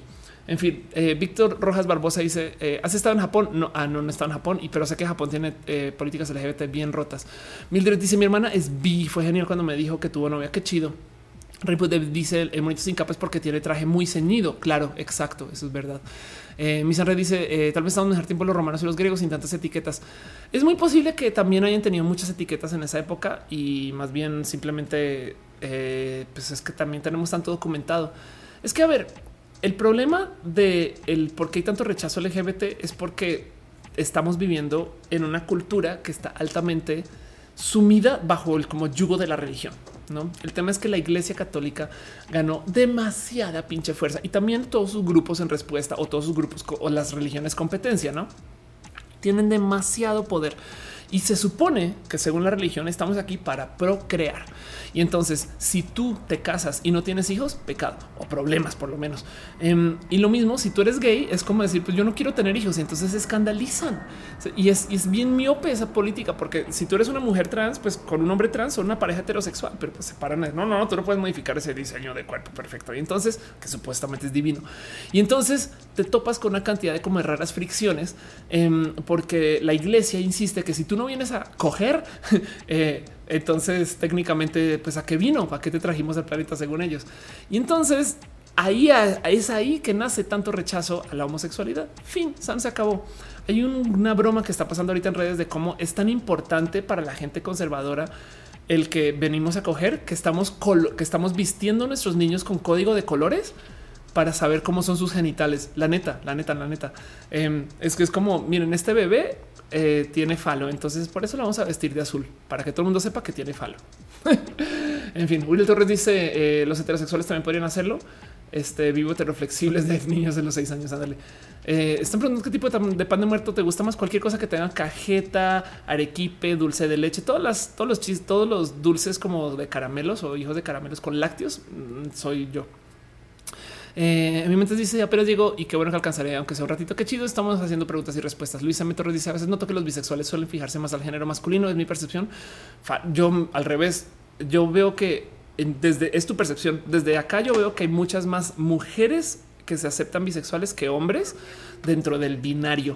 Em, y entonces esas mujeres básicamente, y, yo creo que tiene que ver con la masculinidad frágil y, y cómo se aceptan. Son más mujeres que, se topan bisexuales, entonces van y están con otras mujeres. Entonces yo veo a muchas mujeres bisexuales, pocos vatos, pero pues como te digo, es percepciones. Y de nuevo, esto es dentro del espacio del binario de género que no tiene por qué existir ni ser así. Julio Nieto dice qué opinión tiene sobre las religiones en general, sus representantes que las utilicen para beneficios propios y los pederastas católicos. El tema de la pederastía me parece muy roto. Es una lástima que la religión tenga tanto poder. Em, en general. A mí me choca mucho. Yo, yo en una época fue eh, militantemente atea y el tema es que yo me peleé mucho con la religión por dos motivos. El primero es que dicen que yo soy una abominación, pero al mismo tiempo dicen que Dios, su Dios, me hizo así. Y con todo perdón, yo no vine a este planeta para hacer una abominación, no? O sea, me parece bien cruel que me digan así: te diseñaron para ser odiada. No mames, güey ¿Quién? Yo soy una persona muy cool, yo me quiero mucho, güey. Entonces, no, chinga tu madre. Bueno, uno. Y del otro lado, la otra cosa que me salta de la religión y esto de muchos espacios de religión particulares que atentan contra la curiosidad. Si tú no crees en algo o, lo cuestionas, o sea, a ver cómo me estás diciendo que Adán y Eva realmente sí, güey. Si tienes esas dudas, lo que te van a decir es cómo te atreves a cuestionar lo que es divino, lo que está hecho con tanto eh, bonito plan, con tanta bonita planeación y demás. Y entonces te dicen ten fe. Ten fe implica no pienses. Lo cual quiere decir que el sistema religioso está roto porque te está diciendo que no pienses, no seas curioso, curiosa o curiosa. Y entonces eso siento que rompe hasta con la ciencia y el querer investigar y crecer y ser más. Y eso es, eso me molesta mucho. Como sea, yo estoy muy dispuesta a permitir que estas cosas pasen dentro del ámbito este, eh, de lo personal. Entiéndase, yo no tengo ningún problema que exista una familia religiosa, siempre y cuando no me quieran convertir a mí, ¿no? Em, es más, ni siquiera les estoy diciendo allá, pero solo en casa. No pueden ser religiosos en público, no pasa nada, pero que no me lo que, no me quieran imponer, que no me quieran obligar a mí este, a que yo sea una persona religiosa muy diferente a lo que dicen ellos y ellas de, cómo supuestamente le estamos obligando a ser gay. No, nadie, les, nadie, está obligando que una persona religiosa sea gay porque se permita que la gente gay exista, ¿no? Pero bueno, en fin. Em, dice Isaac ya de, la gente, em, este, eh, de la gente que defiende la familia de padre, madre, hijo, ¿cuántos crees que no cumplen con los que le nada? La gran mayoría. De hecho, como, creo que la estadística es que el 50% de los matrimonios acaban en divorcio. Fin, San se acabó. Y a Cat dice por eso soy atea. Ángel dice dogma. Exacto. Sí, pero ten, en cuenta que dentro del sistema eh, científico también hay mucho dogma. Eh, no sabemos, a duras penas hemos podido medio dimensionar cómo se vería un átomo y podemos acercarnos un poquito a verlo, pero no lo hemos podido ver, ver. Em, pero aún así, eh, implementamos un sistema donde asumimos que es verdad y experimentamos sobre eso. Entonces, si bien hay dogma en el sistema científico, se pone a la prueba muy diferente. Metablut dice los vatos bisexuales la tienen más difícil de que son rechazados por las chicas cuando están con otro vato. No mames, pero en fin, sí, pero por chicas heteronormadas, no? Y así qué rabia me da todo eso. Mick Bailo Umbra dice volví desde hace rato para ver el vivo antes de dormir. Qué bueno, chido, estamos a dos de cerrar. Ultarcat dice me declara abiertamente contra la iglesia católica. Em, sí, de hecho, René también entra en una posición este, muy anti iglesia y, pues eso yo creo que em, en algún momento va a tocar negociarlo de un modo u otro porque eh, no hay cómo radicarlos, pero entiendo muy bien de dónde nace eso. Y pues, pues sí, la verdad es que el sistema de la iglesia ha sido tan tóxico, tan tóxico que entiendo por qué ese deseo de evitarlo y yo en lo posible también me encantaría que le bajaran por lo menos 15 rayitas a su volumen. Francisco Aguilera dice existe un rayo homosexualizador en caso afirmativo podríamos usarlo contra el Papa. Yo creo que ya lo usaron. Ángel dice el virus de la fe. Eh, René dice: en un café escuché un vato cristiano hablar de lavarnos de nuestros pecados y casi vomito. Exacto. Yo me parece tan tóxica esa lección de cómo tienen que además abogar por cambiar el mundo. Eso. Ah, pero bueno, como sea, yo creo que todo eso está pasando en parte porque estamos viendo la época donde hay menos feligreses de la historia, por lo menos porcentualmente hablando. Eh, sí, hay mucha gente que es religiosa, pero hay mucha gente que es casualmente religiosa o pasivamente religiosa. Entiéndase que les bautizaron y ahora la iglesia dice sí, claro, pues tenemos miles de millones de personas, pero no, la verdad es que ¿Cuántos de ustedes los bautizaron aquí en, este chat o escuchando esto? ¿Cuántos les bautizaron y realmente no pisan una iglesia desde hace 10 mil años y no se consideran religiosos? Me explico. Si ustedes no se, consideran religiosos, pero están bautizados, la iglesia se está mofando de que ustedes son religiosos. Sépalo. Em, dice Vera Flores: en mi facultad construyeron nuevos baños para mujeres y los viejos ahora son ambos de hombres y es bonito ver cómo les alumnas los convertimos en baños sin género, pero les directives, bueno, sí, pues nada, obvio. Este dice René, a mí las monas me sacaron del closet, qué chido. Eh, Franco Aguilera dice, ¿por qué me dice Francisco? Porque el texto está muy chiquito y yo ya estoy viejito. Perdón. Este Isaac dice, ¿quién, nos, eh, ¿quién no nos dice que el papá fue de la comunidad y nunca lo dijo? Total. Eh, Acusi de Q dice en México hay más guadalupanos que católicos. Ándale. André eh, Muñiz, sí, dice, ah, caray sabes que solo puedo hacer escuela. Tengo que arreglar eso. Y a mí siempre me empiezan a sudar las manos cuando una persona religiosa me empieza a hablar de los pecados. Sí, ¿eh? es que es que esa, pinche maña de querer convertir a la gente me parece tan rota. Pero bueno, dice Lila Black Orchid. Este no si la mayoría somos de esos exactamente. Em, dice Lila Black Orchid. Yo creo que la fe no solo se basa en religión, la fe se da en lo que tú crees. También no hay que satanizar la fe. Me mucho que uses la palabra satanizar ni enfocar en la religión como un dogma, pero aún así, de todos modos, la fe se da en lo que tú crees. Sí, sí, pero es que el tema es que te obligan a tener fe y que no sea tu fe, sino es la fe, no? Que de repente te digan, tenemos un set de reglas que no podemos comprobar porque existen, pero no lo dudes. O sea, si lo estás dudando, entonces estás mal tú y es de wow. Dice Manuel, crees que también las cosas han cambiado un chingo, un chingo. Y para lo, para lo bueno, o sea, la gente hoy en día está más despierta con lo tóxica que la religión, eh, le pide más y porcentualmente hablando es cuando menos religiosos ha habido, punto. Dice este eh, se me tocó un caso que yo le gustaba a una amiga, pero cuando le confesé que era bisexual, que si quería ser mi pareja, le dejé de gustar porque estaba en el closet. Qué raro eso, perdón. Dice Ofan, la gente gay hetero no cree en la bisexualidad, dicen que se necesita definir. Sí, entonces es que es gente que se les... Es que hay tanta gente que no se le enseña eh, a vivir. Miren, la diversidad tiene tantas cosas que son muy bonitas, pero en esas cosas que se enseñan poco es que van a, vas a ver cosas que puede que no te gusten, pero hay que permitirlos por lo menos, no? Eh, o sea, es que ahí es desde ahí es desde donde arranca. Y entonces, si a ti te costó mucho salir del closet y todavía tienes dudas o eres una persona muy heteronormada, aún siendo LGBT, entonces todo te va a amenazar. No, ahí la mayoría dice: Sé que no es tremenda obra maestra para enseñar el personaje de Dores Ya te había leído, no? Sí, ya te había leído y, yo me parece que sí. Adrián Romero dice: Creo que odio más a las personas religiosas que te toleran, tipo eh, la nieto, güey, o me apoyas en serio no? Sí, mucha gente habla de la tolerancia como algo que no debería existir porque te tolero. Realmente lo que está diciendo es me cagas, pero te va a permitir.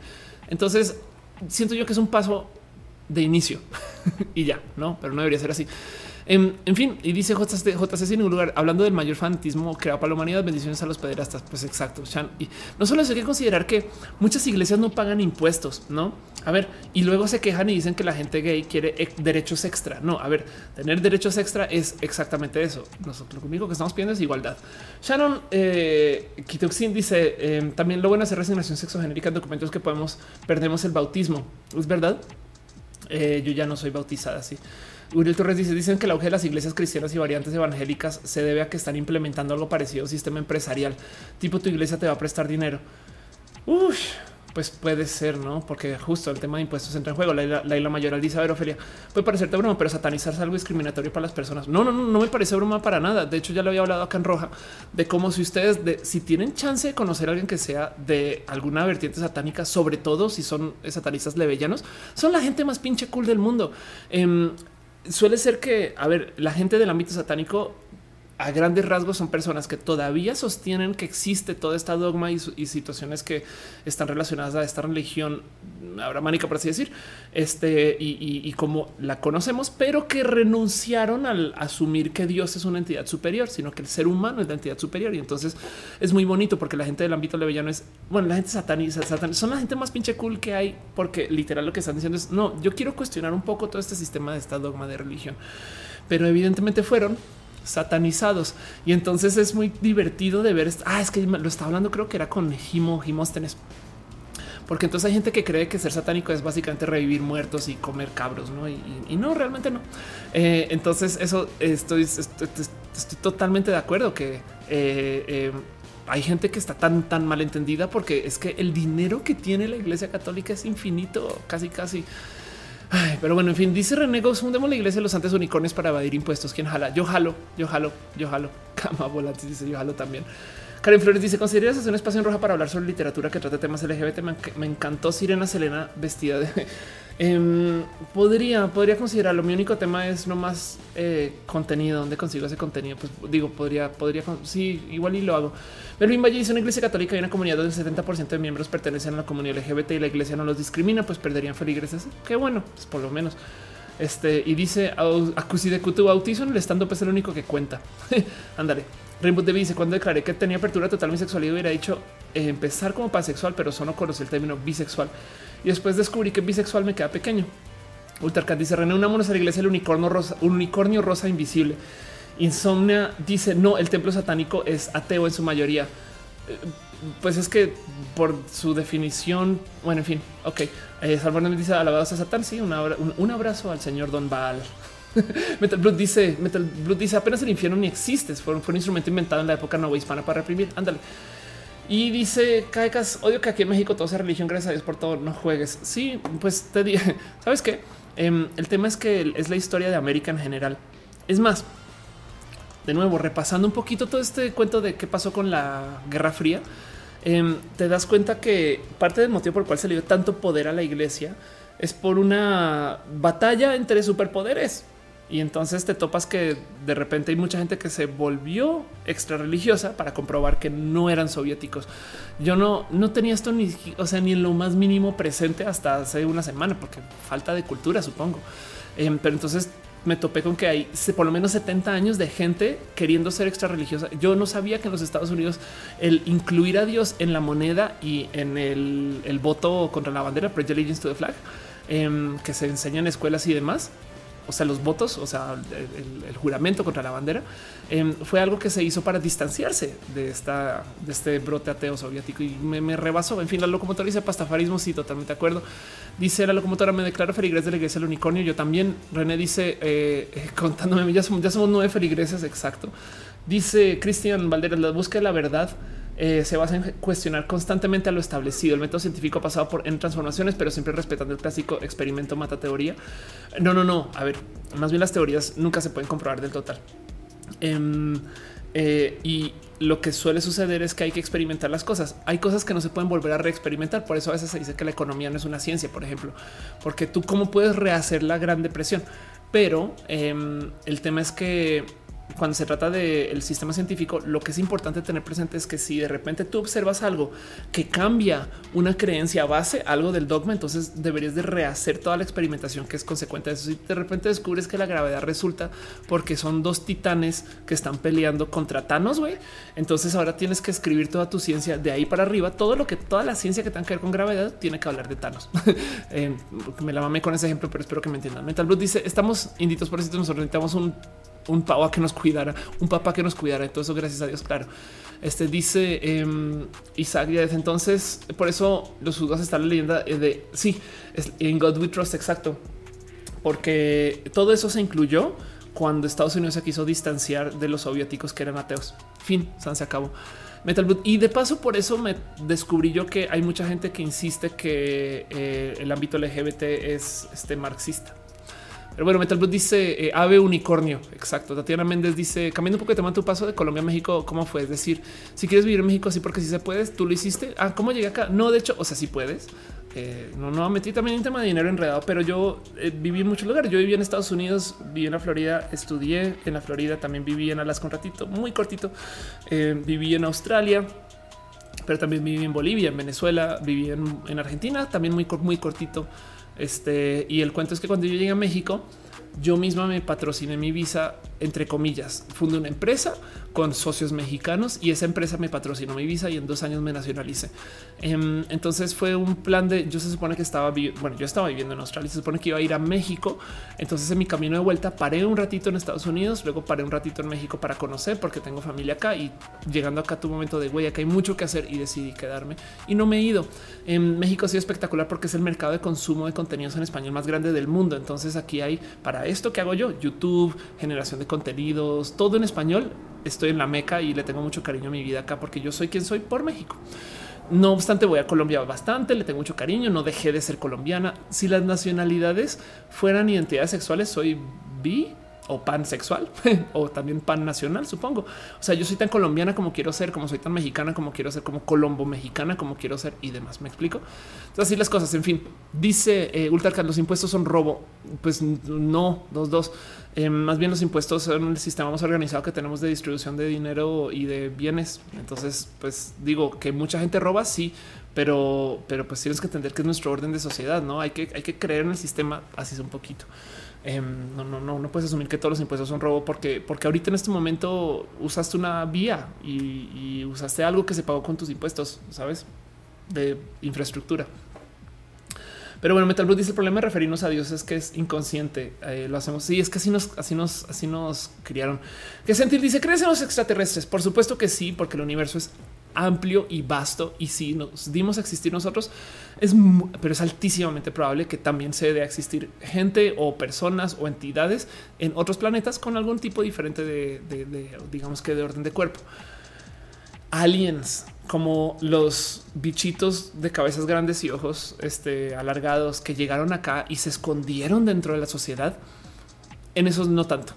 De hecho, creo que tenemos una literal distancia por infraestructura, porque no tenemos métodos de transporte que nos lleven a las estrellas y entonces va a ser muy difícil toparse con alguien. Estamos en islas muy lejanas. Eh, pero yo sí no lo dudo que por supuesto que hay este, entidades extraterrestres, por supuesto, solamente que están lejos y ya.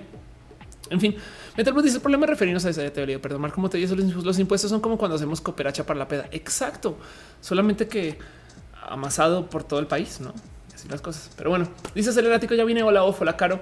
Em, muchas gracias. Seraf dice: Me gustas a ti. Saludos. Gracias por estar acá. Y dice Cristian Valderas: ¿Crecen los extraterrestres a la Carl Sagan? Eh, si me pudiera llamar Carolina Sagan, lo haría. Este sí, un poco es Carl Sagan es mi guía de vida. Un poquito. Yo honestamente comencé a hacer canvas porque quería hacer un show tipo Carl Sagan. Y sí, pues bueno. René dice hay que ser muy autoimportantes para no creer en la vida extraterrestre. Sí, total. O del otro lado también hay que ser muy autoimportantes para creer que los extraterrestres van a querer venir acá a perseguirnos a nosotros. Y es que el tema de los extraterrestres y el por qué es tan importante encontrarlos desde la ciencia un poquito es porque también es un toma la religión, porque lo que dicen los religiosos es que vivimos en el centro del universo. Me explico. Y, primero que todo eso ya se comprobó hace mucho tiempo que no. Entonces, eso no. Ahora, si, si el universo, si el universo son observaciones, pues sí, somos quienes nos estamos auto observando. Entonces, pues que sí, pero pues el punto es que eh, eh, yo creo que, en fin, hay mucho más ahí. Dice eh, que lo entiendo como una fiesta de traje. Claro. Mickey Blur dice: He dejado de, hacerme preguntas, pero sigo ignorante. ¿Qué tan malo es eso? Siempre y cuando no pierdas la curiosidad, siempre y cuando mm, yo creo que siempre tenemos que aprender toda la vida, toda la vida tenemos que seguir aprendiendo y tenemos que saber más y tenemos que tener cosas más presentes. Este, entonces, eso es como eh, yo, creo que eh, es, gran parte del ser quienes somos. ¿No? Y, y, la curiosidad nos hace como sea. Yo creo que con eso voy a ir cerrando este show ahora sí formalmente. Este mm, llevamos ahora sí, ya vamos a cerrar las tres horas de show. Me parece bien pinche cool. Dice sin Hola, Caro dice: Si vivimos en Marte, arruinamos el planeta. Entonces mandar una cápsula para la Tierra. Puede ser exacto. Celático dice: Los grises existen. Pues depende de lo que diga el color, el bot de colores. Iván Rosas, eh, perdón, Iván Roge dice: ¿Cuál es el color que estamos en contra? Todos. Pero en este caso en particular, el peor color de la existencia de la vida, el peor color que nos pudieron haber dado punto es nada más y nada menos que el índigo naranja por sus desmadres en las pistas de carreras vehiculares. Pero bueno, en fin, dice Metal Buto que nos vemos terrícolas. Me voy a interiorizar oníricamente. Exacto. Eh, dice Animal, ¿cómo tener autocontrol? Wow, ¿dónde no tienes autocontrol? Em, hay una cosa que puedes, un ejercicio muy bonito que puedes hacer con el tema de los sentimientos y es lo que te tiene con descontrol. Y hace nada René me está hablando de esto y es ponerles un nombre, es, saber exactamente qué estás sintiendo, por lo menos alejarte y abstraerte y no, no, o sea, no dejarte llevar por tus sentimientos. Es, en la impro se dice que la rabia y la furia son los sentimientos más baratos. Cuando no sabes qué sentir, te sientes furioso, furiosa o furiosa. Em, y entonces esa es como nuestra programación. Cuando algo te sorprende, te vas a reír y entonces cuando estás haciendo cosas poco esperadas, vas a estar con una sonrisa. Así que hay trucos y trampas para saber por qué te estás sintiendo así. Si de repente te encuentras sonriendo todo el tiempo, por eso se le llama risa nerviosa. Es muy probable que tengas nervios. Y si no sabes por qué, eh, pues ahí está la chamba.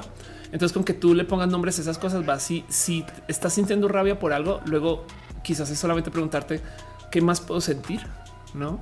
Y entonces eso te puede sacar de la rabia y puede ser un modo de encontrar autocontrol. Pero bueno, cada quien con sus caminos es, es como un poco el digamos que el superar un poquito alguna eh, algo de tu formación, el aprender a controlarte si tienes temas de descontrol, ¿no? Que dice cuáles son los tipos de extraterrestres. No dudo que hay tecnología para eso, no lo dudo 10 segundos.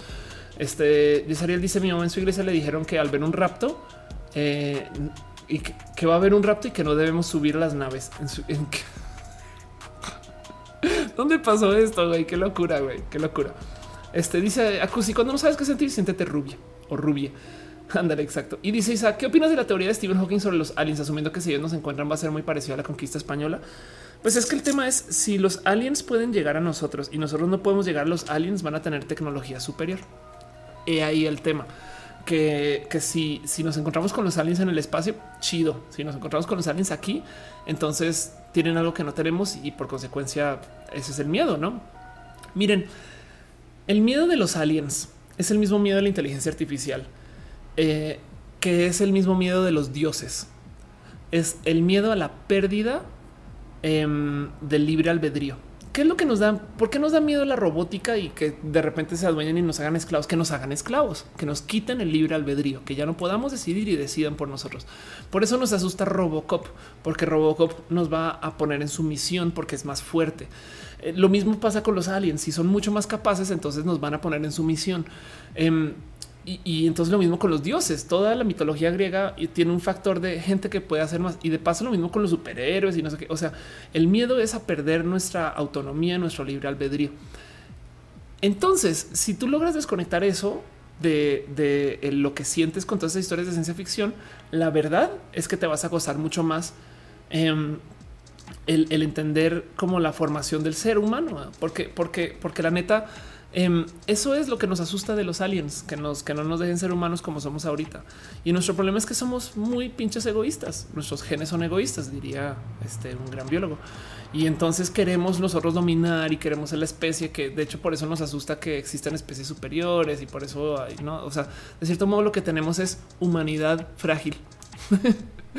y entonces ahora de repente que lleguen aliens pues nos asusta, pero pues no es verdad. En fin. Me divierte mucho que si lleguen los aliens no te subas así las cosas. Jabato dice del cambio climático, ¿dónde queda? Pues nada, pues nuestra imposible modificación del planeta, nuestra grief. Dice César Zavala, entonces el gobierno em, le paga a los científicos para que descubran los extraterrestres y también tiene la religión para demostrar que somos el centro del universo. Qué buen show. Te puedo decir desde ya que el gobierno no siempre le paga a los científicos, pero bueno.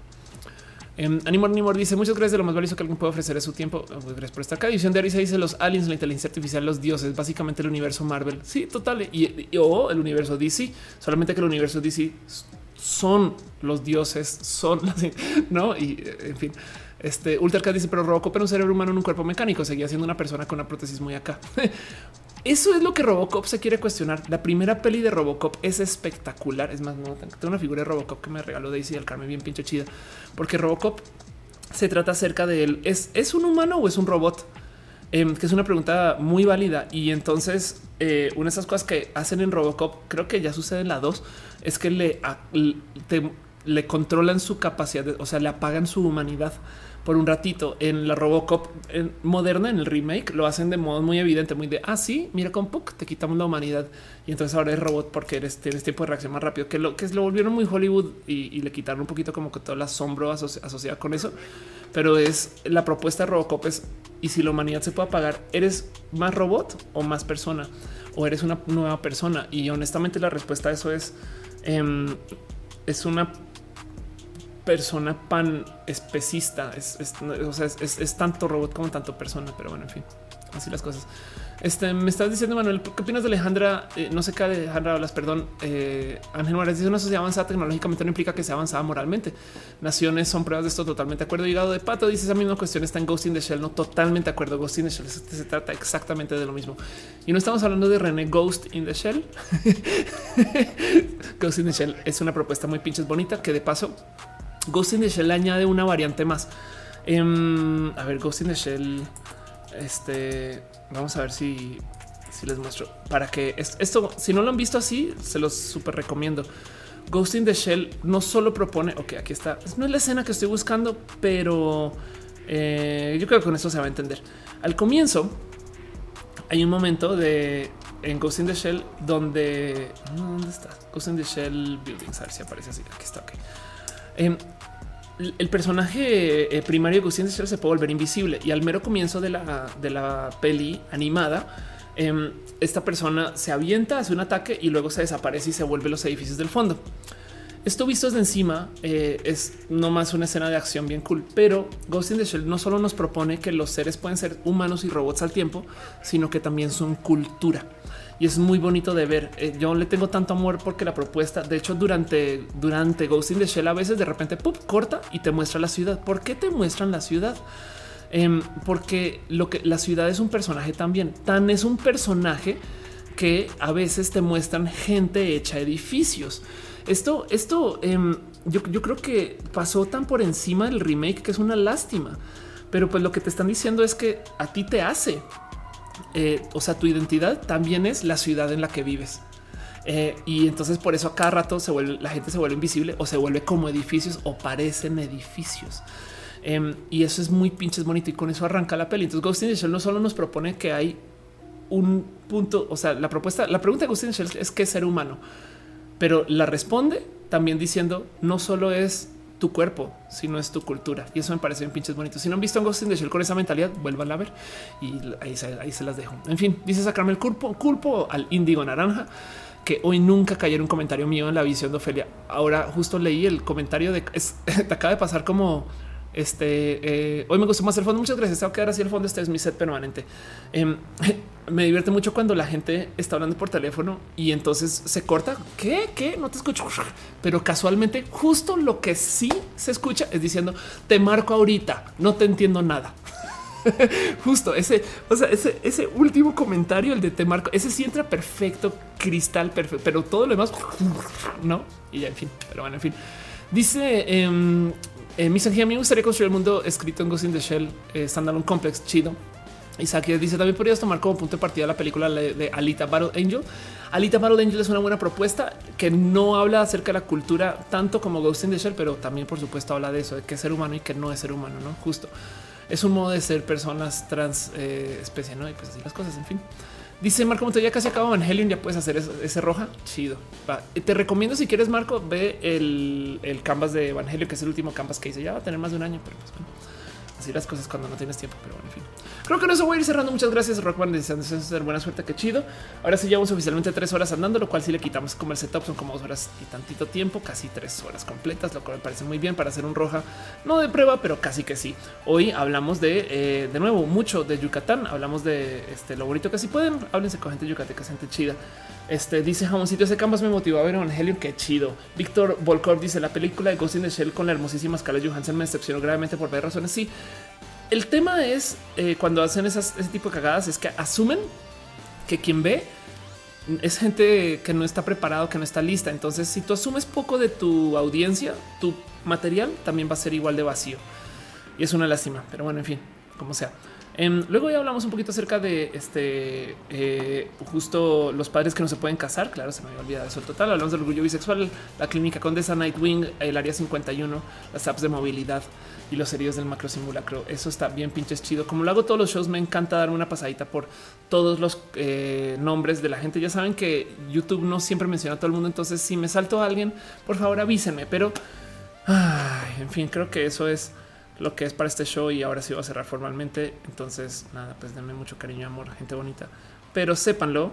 Espera un momento, a poner una rola para esto. No, esa no es la rola que quiero poner. Aquí estás.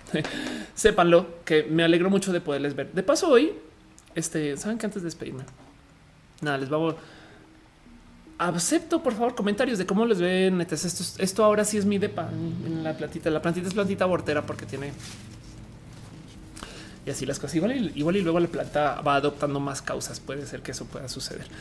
Eh, y acá tengo estas cosas. Lo estamos usando en Instagram. Deme follow en Instagram y ahí tengo historias de esto, de lo que pasó y lo por qué fue este foro y demás. Y este foro luego podrá hacer un foro musical. Pero bueno, en fin, Muchas gracias ahora sí este, a ustedes por estar acá. Un abrazo especial a Ada Silva, MR André Ullo, Ángel Mares, Camila Sáenz, Edgar Villamil, a Carlos Yepes, a Manuel Estraiza, a Guiadez G. Musule, a Lalo Comotore, que me dicen se trasviste, a Marco Montoya, a Elisa Sonrisas. Muchas gracias a Carlos Yepes, eh, a, Mildred Matilda Acevedo, a Iván Roque, a eh, Eliot Casiux Martínez, a Misanix, a Rainbow David, a René, te amo, bebé. Gracias por acompañar. Muchas gracias a Ricardo Ibarra, a Sacramento, a Santiago Rendón, este y a Scarlett Cat, Simón Ulises, Ultarcat, Uriel Torres, Víctor Feliciano, a Víctor Volkorf.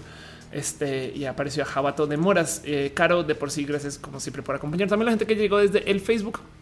Acusi de Juan Hernando, varios barrios, Bobadilla, Brian Roses, Melissa y ti. Iti, Melissa, eh, Tatiana Méndez, Jorge AGP, a Mariel Hidalgo Martínez. Este, gracias por estar acá, acompañarme desde el Facebook. Es bien pinches chido saber que llegan acá ustedes. Juan Gerardo Barrios Boba, ya te había leído, ¿no? A Luis Roa también y a la gente que se conectó desde el Mixer. Mixer es la plataforma más pinche rara del mundo y por eso yo creo que les quiero también, ¿no? Pero bueno, en fin, un abrazo especial a Mind, Mind Daisy. L3RMO, a Fanatic Cube 6222, a Milky Blur, a Yusu Iraxa, Z Lonchas y Caro también, gracias por estar allá. Y a la gente que se conecta desde el Twitch, Twitch es de mis plataformas más cool del mundo, pero uno, a, Bevs01, wow, muchos. Alfredo Hooks 817, eh, Angel, Angel of Flight, Brain Surgeon, Commander Root, Chrono ZXC, a Crima, a Defiro, a Electrical Longboard, a M, que a guion bajo 12, a Fortnite.com, a Gashega Gamer 01, Hígado de Pato, como siempre, qué chido verte acá Muchas gracias a host Merrafle, eh, Israel Ávila, RZ, Jamoncito, a JN Cris, a José Gómez 5, a Kika Beats, a Lurks, a Maoki, a Sepana, Milky Blur, a Nagisachi, a Natem 220, a Potimax, a Pris Colin, Real Kaishikane, Roadkill 1213, Rockman X93, RS bajo H Hernández, HDZ, a Rubén Laza, Sifaka, a Sony Root. Este, muchas gracias a, a, Thick Boy, así dice Thick Boy, C Z U S T Asust, a Tronkex, a Winsock, este, y pues nada, a ustedes por ser parte de esto. Em, de paso, también gracias a Carelli y a Ricardo Ibarra por sus abrazotes financieros, a la gente bonita que está suscrita a y a desde el Patreon. Em, este, que también muchas gracias por ser parte de esto. Si se suscriben al YouTube, suscriben a Twitch. Un abrazo a David, la responsable Forestiana, Ana, lógicamente Gabriel o Ana. Un abrazote, neta. Gracias por escribir siempre a Daniel Bundoni, Saterini, Patacoin, a Carlos Adrián, el artista formalmente conocido como Camorales, a Maritza Bernabé, Alex Melo, Alex Alexa, que Rubio, Alejandro Alcántara, Cabeza Olmeca, Francisco Godínez. Uy, y ustedes por acompañar.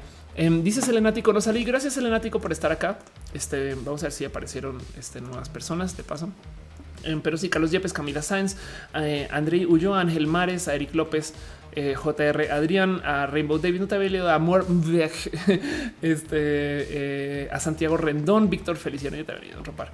Pues bueno, si ustedes no salieron, ya saben, Facebook es el, perdón, Facebook, YouTube es como el más joven con todo esto, em, pero es bien chido y espero que les haya gustado el nuevo set. Eh, avísenme porfa cómo se sienten, cómo lo ven.